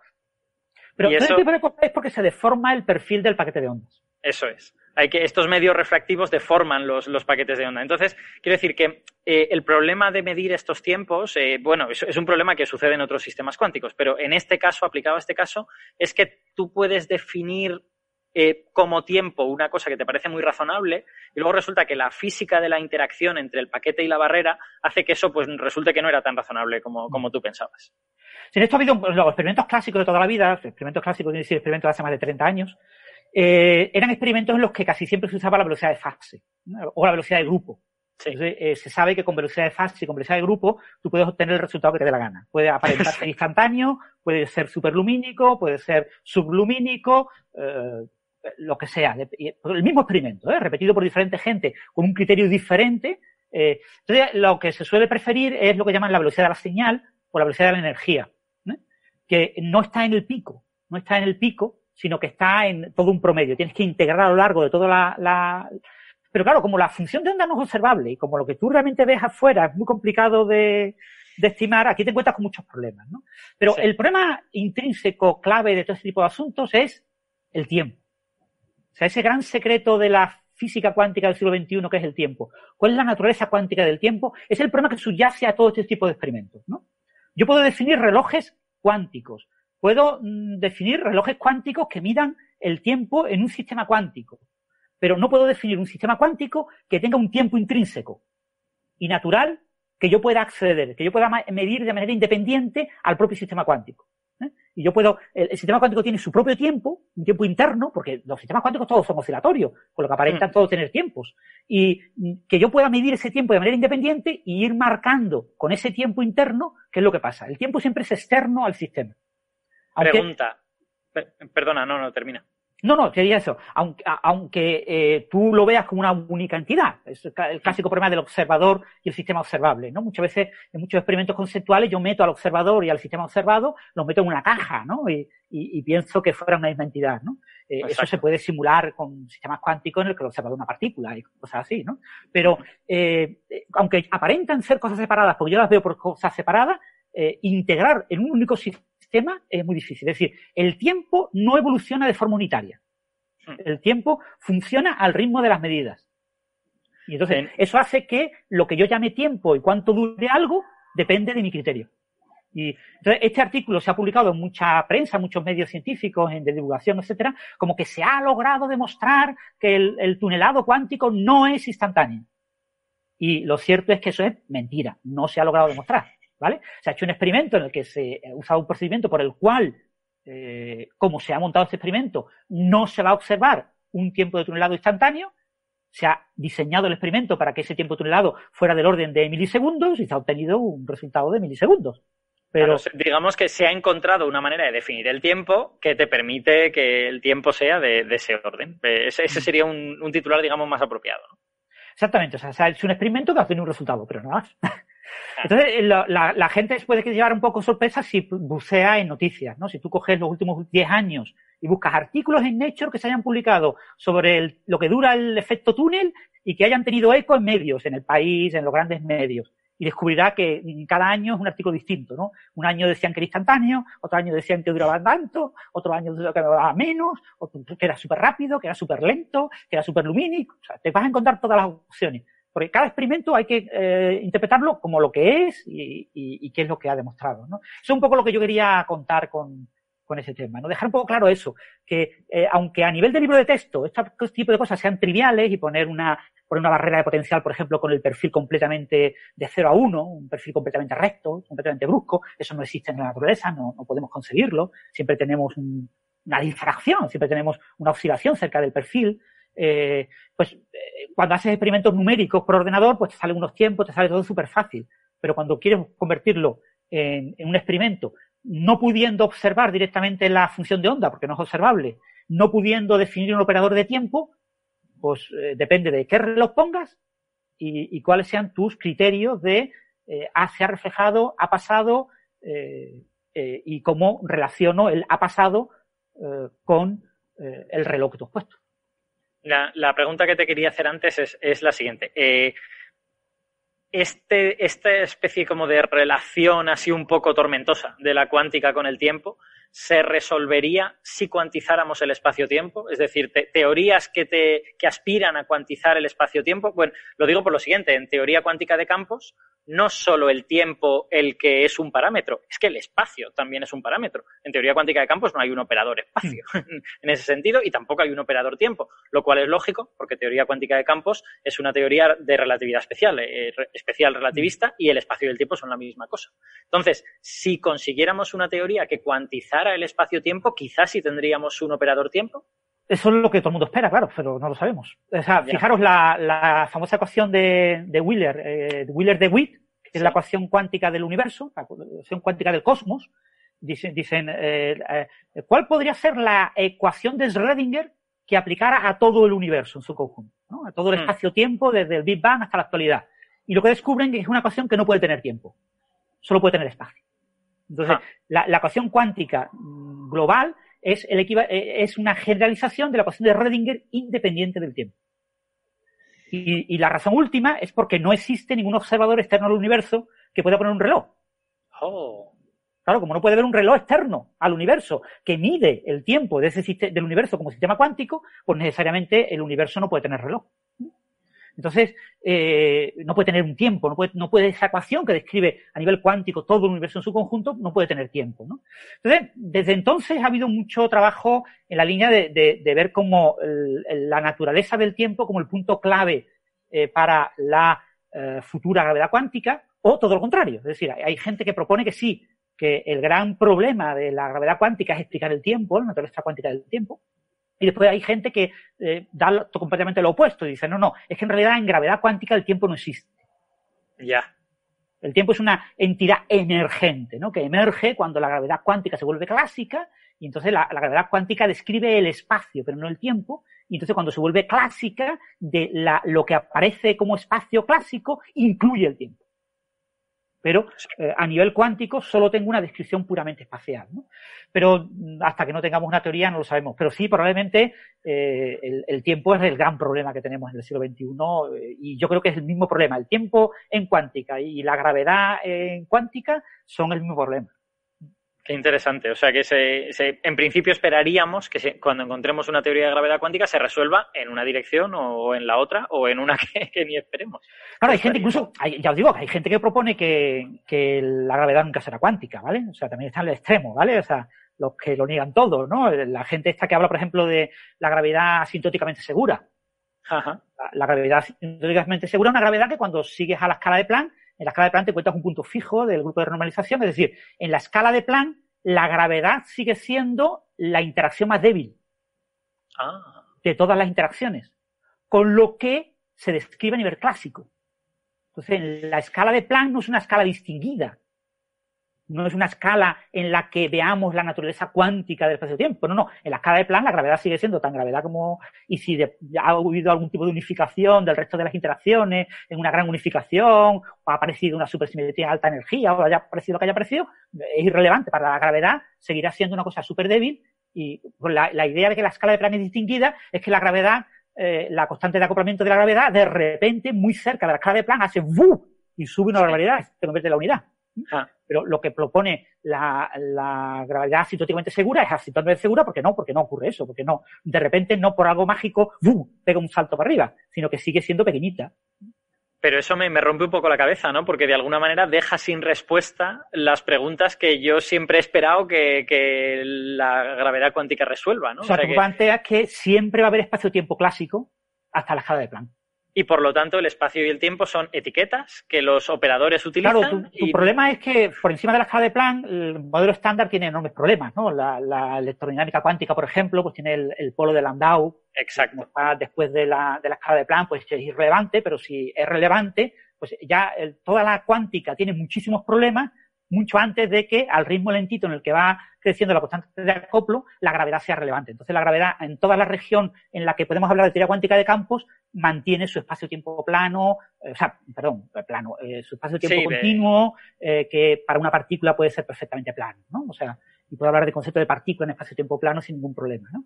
Claro, eso me, me digamos que, en, mi opinión, esconde el problema debajo de la alfombra, porque eh, no nos devuelve la solución al problema del tiempo en cuántica y del espacio en, cuántica, y, lo que a uno le gustaría resolver, pero que puede que sea la naturaleza así, o sea, eso no lo sabemos.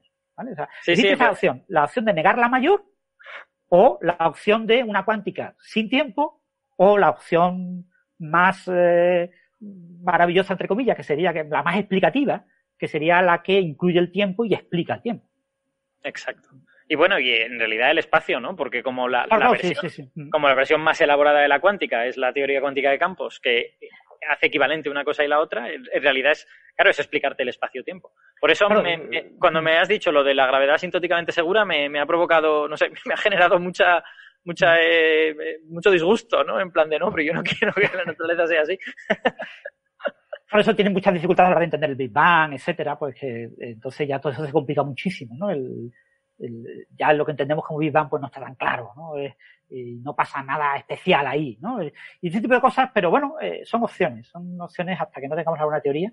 Y, y, yo digo, yo el tema del tiempo es un tema que me apasiona, pero que es un tema muy metafísico. O sea, el gran problema del tiempo es en cuántica es que está más próximo a la filosofía de la ciencia que a, a la física como tal, ¿no? Yo puedo definir relojes, puedo definir relojes cuánticos.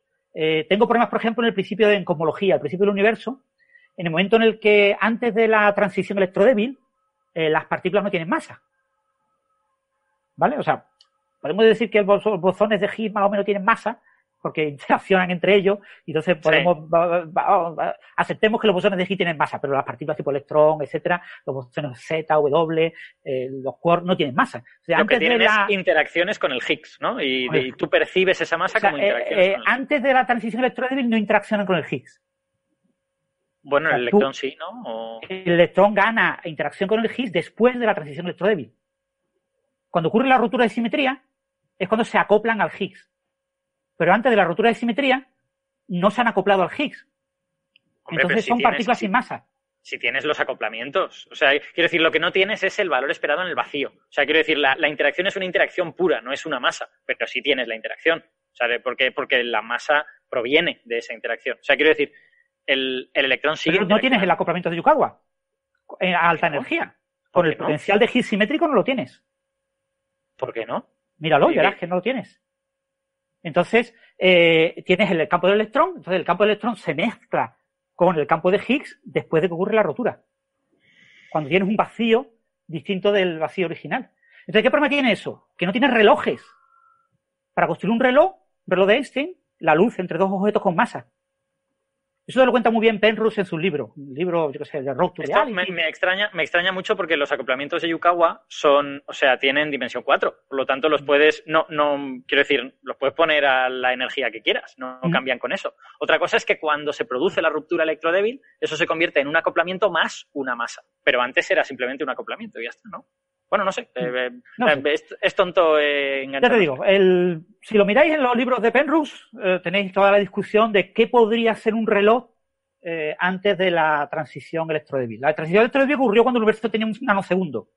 Hmm. O sea que antes de que el universo tuviera un nanosegundo después del Big Bang, es muy difícil construir un tiempo. El único tiempo que se puede construir es el que propone Penrose, que es la propia expansión. Que ha habido una inflación, eh, aunque a Penrose no le gusta la inflación, él busca otros mecanismos, y entonces, eh, esto viene, por ejemplo, pues yo qué sé, en el último libro de Penrose, en el Road to Reality, Camino de la Realidad. Pero mm. también te lo cuenta en, casi todos los libros, te lo cuenta. A él le encanta contar eso. el, tema de que no puede, a Penrose le encanta contar eso de que no puedes definir relojes en el universo primitivo eh, con las partículas y solo puedes definirlo con el propio, con la propia gravedad. Con lo que la propia gravedad tiene que ser la que mida los sistemas cuánticos. Entonces, para Penrose es clave que la gravedad mida los sistemas cuánticos, es decir, entre comillas, el colapso de la función de onda, la proyección del estado, es debida a la gravedad. Ya entiendo el punto. Tiene que haber algún tiempo. Si no hay un tiempo, no puedes hablar de tiempo. Entonces, claro, el, eh, el punto de Penrose es que necesitas una escala y que, y que mm. la masa es una escala. Claro, tú puedes expresar la masa en términos de distancias, en términos de tiempos, y la masa te da como, eh, o sea, si tu partícula tiene una masa y es cuántica, tiene una pulsación cuántica que de alguna manera te da una escala de tiempo. Si no tiene mm. masa, no tiene esa pulsación. Entonces, eh, lo que decíamos se resuelve porque los yukawas a energías altas son, de, son adimensionales. Por lo tanto, no tienen una escala, son un, numerito, ¿no? Solo cuando se produce la ruptura electrodébil y algunas de esas interacciones se convierten en masas, entonces aparecen escalas. Vale, vale yo lo entiendo, ya lo entiendo ahora. Pero, bueno, el tema del tiempo es un, un tema súper interesante para debatir. No sé si lo estamos aburriendo aquí a Carlos. Sí, sí, sí. Yo, creo que igual, igual nos estamos enganchando aquí un montón. Eh, eh, bueno, no sé si Ignacio y Carlos, aparte de quejarse por la turra que les hemos dado, eh, quieren hacer algún comentario sobre esto. No, si yo no me quejo. De hecho, cuando acabemos esto haré una puntualización de lo del tiburón ballena que he estado yo buscando para responder a la pregunta de Carlos. No, pues mi, idea es, a no ser que Francis quiera añadir algo más, pasar a un par de preguntas de los oyentes, así que me parece buen momento para, hacer tu puntualización. Ignacio, Ignacio. si estaba muy cerca del tiburón Sí, sí, eso decía. Preguntó que si estaba muy cerca del tiburón de Groenlandia a nivel evolutivo. Y mm. bueno, aprovechando este momento, he estado buscando algún paper y he encontrado uno maravilloso que tiene todo el árbol filogenético de los tiburones, todo. Tan, ah. tan grande es que es imposible llegar a verlo en detalle, entonces te pone esquemático y a la derecha por fragmentos, ¿no? Haciendo como ampliaciones. Y están bastante separados. Si tú sigues las ramificaciones principales, a la cuarta creo ya se van por caminos diferentes. Así que no solo es que sean órdenes distintos, sino que, vamos, lo que decía en Twitter, no se ven ni en Navidades para cenar. O sea, que, todas estas adaptaciones longevas eh, las adquieren de manera separada, vamos. Sea lo que sea. Depende. hay, algunas que sí. Hay algunas que sí, otras no. Por ejemplo, el tiburón de Groenlandia, pues no, no es el único. Tienes el microcephalus y tienes otro pues están justo unidos, los dos tienen, posiblemente eso sea una evolución del ancestro común. Pero bueno, que depende, depende del caso. Evidentemente, cuando hablamos de la ballena de Groenlandia, también Groenlandia, pero nada que ver, pues son simplemente convergencias evolutivas. Así que en este caso puede ser. Vale, aquí hay, eh, bueno, me están pasando las preguntas por el chat. Gracias, Bruno Jiménez, que, las ha ido recopilando porque yo no podía estar leyendo todo el rato. Y eh, las preguntas que ha hecho la gente me las, me las están poniendo por ahí. Eh, y hay una para Ignacio que me parece interesante. No sé si habrás leído sobre esto, a ver, a ver si nos puedes contar algo. no lo sé. Hay un oyente, Gustavo, que pide que comentes algo sobre la vacuna rusa, esta vacuna de la que se viene hablando en los últimos días. Yo es que no he podido leer lo suficiente. ¿Tú sabes cosas? Yo es que no, no me atrevería a coger y poner a hablar, porque lo de las vacunas es tan, tan delicado que como no he leído demasiado al respecto, no me atrevo a ponerme ahí a especular. O Francis quizás sí haya leído. Y comento algo en Twitter. No sé, yo no, no, no, recuerdo ahora nada reciente interesante que contar sobre la vacuna rusa. Lo mismo ha salido alguna noticia y yo no me he dado cuenta. Debe haber salido en los últimos dos o tres días, porque a mí me dijeron que los rusos habían anunciado que su vacuna producía anticuerpos o algo así, pero yo no, no he podido leer la referencia. Quiero decir, eh, hay que ver en qué fase está cada vacuna y hay que ver. Eh, se están publicando eh, en hecho hace poco, la semana pasada o así, se publica un artículo de análisis en humanos y al lado otro artículo sobre vacunas de análisis en animales, en ratones, en ratones modelos. Y tú dices, muy bien, pero es que es una diferencia enorme entre, eh, y el de análisis humano eran poquísimos humanos y la mayoría eran células de humanos en cultivo. yo, pero ahora esto es in vitro. O sea, hay que ver los detalles.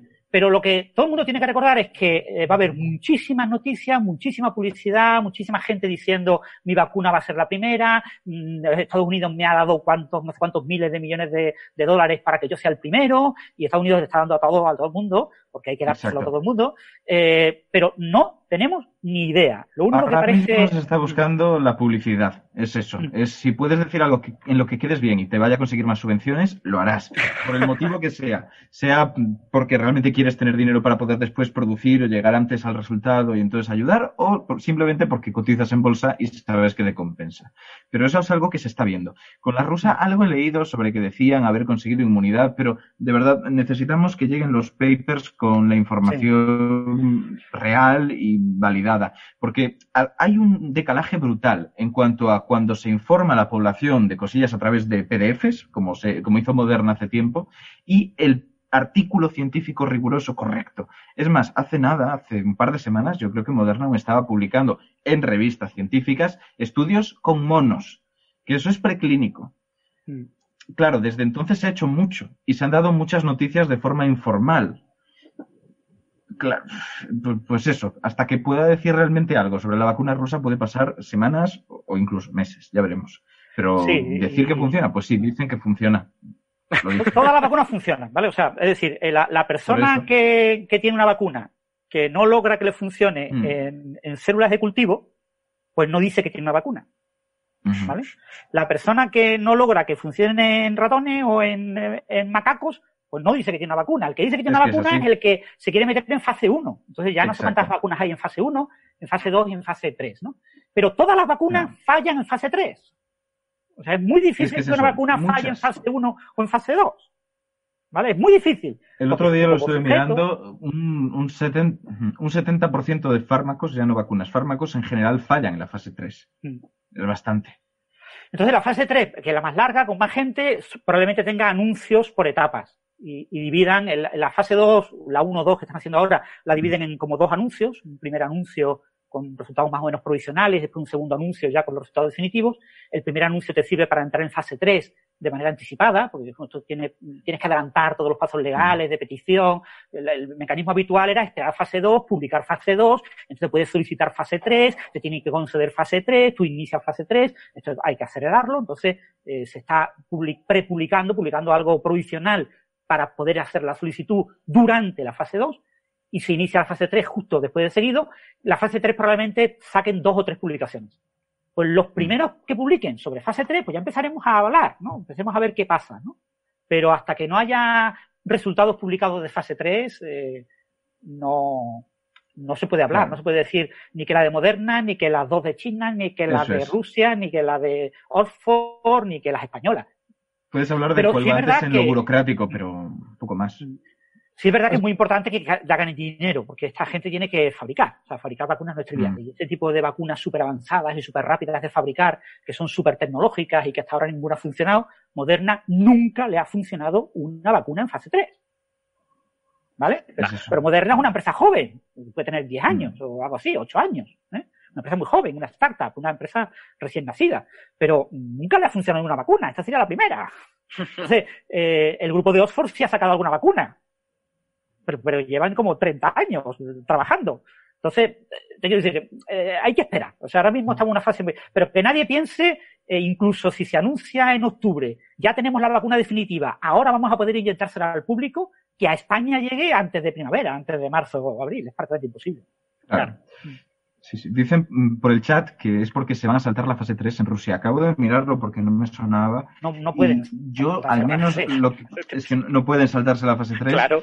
Pero por si acaso lo he mirado, yo veo aquí una noticia relativamente reciente que dice que habrá fase 3 en Rusia, que esperan empezarla en agosto y que incluirá miles de personas. O sea, todo como muy correcto, es lo esperable.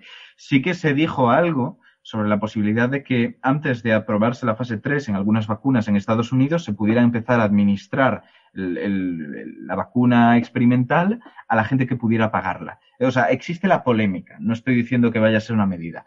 No sé si tal vez se ha confundido con eso el asunto o hay algo similar en No. Rusia, no lo tengo claro. Pero tiene que haber una fase 3. Tiene Claro. que haberla porque es que si no, no la vas a No, poder y seguramente habrá gente que se vacune, eh, habrá gente que se vacune. Ah, claro. ilega- alegalmente, pongamos alegalmente, no digamos que ilegalmente, alegalmente. Porque eso Y no el reclutamiento puede puede ser muy diverso y todo Claro. esto. Sí, sí. O sea, Mm. la Claro, vacuna hay de que- Oxford, hay ¿no? que- La, la la directora de la vacuna de Oxford, pues lo primero que vacunó fue a sus chavales, Ujú. a sus hijos, que eran Claro. mellizos. O sea, Es que esas cosas pasan. hay eso que, es hay, que, hay que entender que saltarse la fase 3 es exactamente equivalente a decir inyectar una cosa desconocida a Ah, muchos sí. miles de personas. Sí, sí, sí. Y, por eso no se puede uno saltar la fase 3, porque, en Es fin, que antes porque de la sería, fase 3 no sabes casi nada. Claro, sería, sería como usar de animales de laboratorio a la población general. Eh, No tiene sentido. Tal cual. Y recordemos que ni siquiera la fase 3 te permite estar seguro de que no haya efectos secundarios a largo plazo, claro. efectos Claro. adversos. Por eso existe una fase 4 en la cual ya comercializado sigues echándole el ojo ante cualquier posible señal de un efecto adverso peligroso o que tú no te hubieras fichado, detienes la administración del fármaco y lo paras para estudiar y ver si vas a reactivarlo o eliminarlo del mercado. Vale, pues pasamos a alguna otra preguntita. Un, Eh, comentario súper rápido sí. es que eh, Perdón. si, si to- eh, el Guardian tiene una página que se llama el, Coronavirus Vaccine Tracker, donde Mm, es muy buena. para, para, para la vista de pájaro de todo esto y se da, pues tiene una lista con todas las vacunas y en qué fase está cada una de ellas y con los enlaces re- correspondientes y demás. Ujú. Sí. El, New York Times Es también tiene buena. otro, así resumido, así bastante. O sea, hay muchos periódicos que están teniendo eso, pero tampoco, también es muy poco fiable, ¿vale? O sea, el, este tipo de Sí. cosas de la prensa, mm, siempre cojámoslo entre comillas, porque dependen mucho de los comunicados de las empresas involucradas y las empresas involucradas eh, tienen que comunicar en función de su rendimiento pues en bolsa y su- exacto. eh, Está claro, sí, dinero. pero bueno, también es, es, el- es la información más fiable de la que tenemos disponibilidad ahora mismo, por desgracia. Mm. Lo bueno es que esto te pone al menos el cuando se actualizó. En el del New York Times al menos te pone la vacuna, la fase en la que está, una pequeña, un pequeño resumen y luego la última actualización que tenemos de su estado. Que eso está bien. Sí, el de, el de Guardian, el de Guardian, ahora mismo, sí, eh, exactamente, 6 de agosto, pone ninguna aprobada, 7 en fase 3, 17 en fase 2, 25 en fase 1 y 139 en fase preclínica. Mm. 7 Sí, en pues- fase 3. La fase 3 suele durar 3, 6 meses de ese orden. Pues está más actualizado el de The Guar- The Guardian que el de New York Times. Así que sí. Pero bueno, son independientes, ya adelante. digo, porque las fuentes son distintas. No, esto es Sí, sí. completamente no confiable. O sea, Mm. esto es eh, absolutamente no confiable y además la fuente suele ser el repositorio este que hay ahí en Estados Unidos. El CDC tiene una página web en la que pone todos los ensayos clínicos. Entonces la gente lo que mira son los ensayos clínicos, pero los ensayos clínicos, las fechas que ponen no son necesariamente Claro. porque, por ejemplo, la, la fecha de inicio de un ensayo puede ser la fecha en la que se empieza a contactar con gente, pero no la fecha en la que se le empieza a inyectar la vacuna. A veces ¿Vale? es incluso la fecha en la que te dan el- la aprobación del La comité aprobación. bioético para empezar a investigarlo. Y dices, O sea, esas en fin, fechas dependen sí, sí, del país. de- o sea, entonces, Mm. eh, estos números son muy poco fiables, en mi opinión. Sí, De- yo No, diría serán, que... serán muy fiables, ¿eh? serán muy fiables en diciembre, enero del año que viene. O sea, Mm. eh, a principios del año que viene serán muy fiables porque ya habrán pasado fase 3 con varios meses y habrá datos públicos relevantes, ¿no? Pero mientras no haya Sí, han, información, no sabemos nada. Han concretado en el chat que lo preguntaban, lo de la vacuna de Rusia, porque había leído que la fase 3 la iban a hacer muy sui generis, inyectando directamente a militares y sanitarios. Ya digo que lo del reclutamiento, pues cada uno lo, lo interpreta a su forma. Evidentemente no es la forma ideal porque no es representativo de la población general, que es lo que debería ser, pero no sería la primera vez que se hace algo así en algún país. No tengo ni idea si es lo que han dicho, no tengo ni idea si es lo que van a hacer. Hablo del concepto. Y una vacuna como la COVID-19, en la que hay una, Mm. eh, un curso de la enfermedad muy dependiente de la edad, es Mm. muy, muy importante vacunar a gente por encima de 60 años. Eso tienes es. que tener De- un importante Mm. porcentaje de población en los experimentos de fase 3 de por encima de 60 Mm. años. Los militares, por desgracia, por encima de 60 años, la mayoría están jubilados en la mayor parte de los países. Exacto. De hecho, también es verdad que en la fase 3 que están planteando, por ejemplo, Moderna, si no me equivoco, también pensaban dividirlo, como hicieron en la fase 1 y la fase 2, como en dos partes, en la cual primero van a probar con personas entre 18 y 55 años, que es lo que han hecho con las otras fases, y cuando eso está terminado, bueno, más o menos, al menos los resultados sí que los ponen como en dos fases, se ponen con la gente de más de 55, que son, como decías, los más relevantes para saber la toxicidad, si genera memoria inmunitaria, etcétera, etcétera. Pero tal vez, pues van por ahí, pero no tengo ni idea. No he visto las noticias de Rusia. Hay que hacerlo sobre todo porque las personas de mayor de 55 mm. años son muy fácil que se desfallezcan por, mm. por, cualquier razón, ¿vale? O sea, porque tienen más de 55 años. Entonces, eh, eh si te fallecen y tú no sabes por qué han fallecido, ¿Qué culpa tiene la vacuna? ¿Cómo puede haber influido esa vacuna?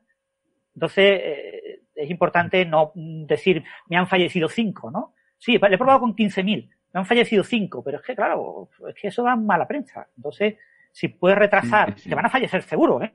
O sea, cuando pongan mil personas por mm. encima de 60 años, por ley de vida, te van a fallecer gente. Hmm.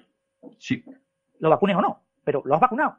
Entonces lo tienes que poner en tu artículo. Tú no puedes decir, no, hay unos que no puedo decir nada, ¿eh? De esto no voy a decir nada. Vas a sospechar, ¿no? Bueno, que luego hay investigadores que hacen trampa ahí, pero trampa. Sí. Trampa. Bueno, vamos, vamos a pasar a una preguntita más, o a lo mejor dos, y, terminamos, que esto ya se, nos está haciendo un poco largo. Mm. Eh, pregunta Cristina Hernández eh, hace preguntas sobre, sobre, evolución humana. Dice, ¿el Homo naledi es descendiente del Homo erectus? Hace dos preguntas. Eh, eh, la respuesta a esa pregunta es no se sabe. es decir, el Homo naledi es un Homo que tiene ciertas características bastante modernas, sobre todo en las manos, más modernas que Homo erectus en ese sentido, y otras características muy arcaicas. El cráneo es similar a, Homo habilis, digamos. Entonces, eso no se sabe si interpretarlo como que el género Homo eh, tenía como ramas muy variadas o simplemente como que estamos viendo que realmente las, especies que hemos definido son demasiado estrechas y que a lo mejor si viésemos toda la variabilidad de Homo habilis diríamos que Homo naledi en realidad es una versión un poquito eh, pues, tardía de Homo habilis con, con poca evolución. Entonces, la respuesta es no se sabe es probable que no. Yo creo que hoy en día lo más probable es más bien que la variabilidad del género Homo sea muy grande mm. y que en África hubiese como una, una, gran cantidad de especies o de, no sé si llamarle especies, como de como una variabilidad muy grande en las características de, de los diferentes miembros del género Homo. Y mm. que Homo naledi fuese uno de ellos que hemos conseguido descubrir en ese sentido, con la peculiaridad de que Homo naledi es relativamente reciente. Creo recordar que eran 800.000 años, lo cual claro, comparado con Homo habilis, que se supone que Homo habilis desapareció hace millón y medio de años, pues eh, es, mucho tiempo. Pero la respuesta es no se sabe y no se entienden bien las relaciones filogenéticas en Homo sapiens, en especial en África. En especial en África son muy difíciles de entender. Eh, luego pregunta también que si los sapiens, los neandertales y los denisovanos se cruzaron con descendientes de Erectus o no. La respuesta es no se sabe tampoco, es decir, se sabe que había Homo erectus en el sudeste asiático eh, al mismo tiempo que, que sobre todo neandertales y denisovanos estaban en Siberia, ¿vale? Eh, es posible que esos Homo erectus del sudeste asiático coincidieran con la primera salida de Homo sapiens, no de la que descendemos nosotros, sino con otra anterior, que en principio no queda ADN suyo en, nosotros. Eh, con Homo sapiens es, digamos, más improbable. Con neandertales y denisovanos podría ser, y de hecho eh, se han encontrado, hay, hay, un, hay, un, hay unos especímenes que son el hombre de Mengzi, si no recuerdo mal, se han encontrado en una cueva de Chitna, que tienen una serie de características difíciles de relacionar con otros miembros del género Homo conocidos. Eh, que son como arcaicas. Pero sin embargo, esos, esos, esos restos tienen como 20.000 años, si no recuerdo mal. O sea, son muy, muy recientes, tienen características bastante arcaicas, especialmente en las manos. Entonces, hace 20 mm, años la gente te diría, pues no tengo ni idea de cómo interpretar esto.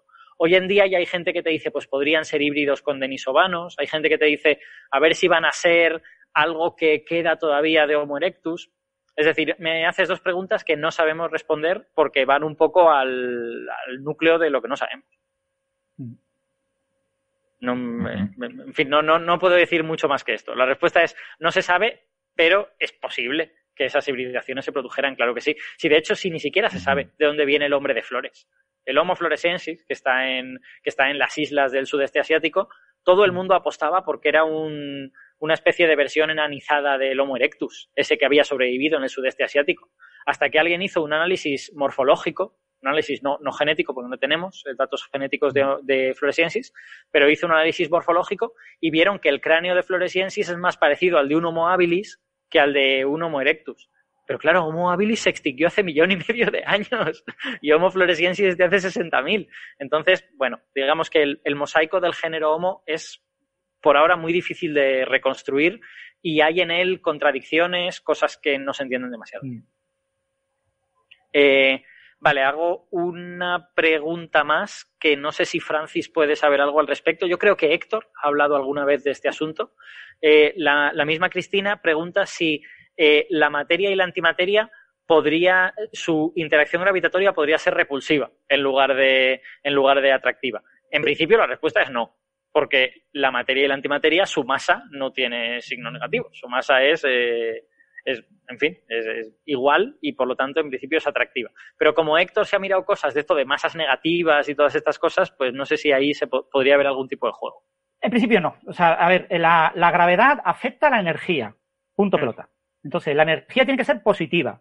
Punto pelota. Sí. ¿Por qué? porque si ponemos energía negativa, puedo generar una cantidad infinita de energía y por lo tanto no existiría el universo. Si tú existes, eh, necesariamente la energía tiene que, no puede existir la energía negativa. ¿Vale? O sea, puede haber defectos de energía, yo puedo perder energía, ¿vale? Pero la, energía como tal siempre es positiva. Entonces, tanto las partículas de materia como las partículas de antimateria tienen energía positiva. La gravedad solo ve la energía, bueno, ve la densidad de energía momento, ¿vale? El tensor de energía momento es, básicamente son densidades de energía y densidades de momento lineal, ¿no? La gravedad ve presión, por ejemplo. ¿eh? La presión, eh, eh, que, bueno, es una cosa que mm, a veces no podemos entenderla bien como densidad de energía, pero es lo que está en el tensor de energía momento es lo que ve la gravedad. Por tanto, la gravedad no ve la masa, ve la energía. Entonces, eh, la masa es irrelevante. Entonces, eh, incluso si hubiera masa negativa, tendría energía positiva. Hmm. Pues si yo pongo masa negativa con energía negativa, ya todo se va al carajo. ¿no? Entonces, eh, como no se puede ir, pues eh, tengo que plantear, incluso si existieran partículas de eh, masa negativa, eh, esas partículas, la gravedad para ellas respondería de la manera usual. Eso es lo mismo que, que yo creo. Bueno, pues si os parece, podemos eh, ir dando por cerrado esto. Ah, sí, es verdad. Había otro oyente que nos pedía que anunciásemos con, con muy buen sentido que las Perseidas van a ser en los próximos días y que efe efectivamente esto sale el jueves 6 de agosto y el máximo de las Perseidas va a ser entre el 11 y el 13, la semana que viene, antes de que salga el siguiente capítulo, entre martes y jueves de la semana que viene es el máximo, pero ya sabéis que estos máximos son relativamente anchos, o sea que si alguien puede este fin de semana ir a salir a observar o el fin de semana siguiente, pues es probable que también pueda haber, pueda haber alguna Perseida. Así que os animamos a echar un vistazo. Y no recuerdo el sitio, pero lo anunciaron por Twitter, eh, la gente del IAC va a poner un telescopio de estos de, que cubre mucho cielo, de campo muy amplio, y va a mostrar las Perseidas esas noches. O sea, las noches del pico de Perseidas se van a poder ver por internet eh, con una cámara bastante bonita desde, desde Canarias. No sé exactamente ni qué telescopio, ni cuál es la bueno. página web concreta, pero lo he visto anunciado por, por Twitter que el IAC este año va a ser el primero que va a hacer eso. Y, y puede ser muy interesante porque ahí vas a ver muchísimas Perseidas. Exacto. Sí, desde luego las Perseidas siempre como Para estamos la de gente que vacaciones. vive en ciudades con mucha contaminación. Sí, exacto. No. A ver, las Perseidas tienen la fama que tienen porque son en verano y porque, y porque la gente está de vacaciones y las mira, pero no porque sean ni siquiera la, la lluvia con, con, más estrellas fugaces por, por, minuto, porque no lo es. Creo que es una de las de invierno. Son la no tercera. Mm. Sí, son la tercera. Las cuadrántidas tienen más. Las gemínidas, creo, que tienen unas 130 por hora y estas llegan a las 100. Hmm. Muy bien, pues eh, con esto creo que podemos dar por cerrado este capítulo en el que Francis y yo hemos hecho un ejercicio de tortura sobre los oyentes, hablando de y sobre, y sobre Carlos e Ignacio, pobrecito. Bueno, eh, ha sido el final del programa, así que tampoco. Claro Exacto. Puede, sí. Ya estarán dormidos, ya estarán dormidos cuando vengan a casa. Esperemos que sí. Eh, entonces, nada, muchas gracias por llegar hasta aquí y la semana que viene pues volveremos con más. Gracias, Francis. Gracias, Carlos. Gracias, Ignacio. Un placer. Nos vemos la semana que viene. Chao, chao. Chao, chao. Hasta luego.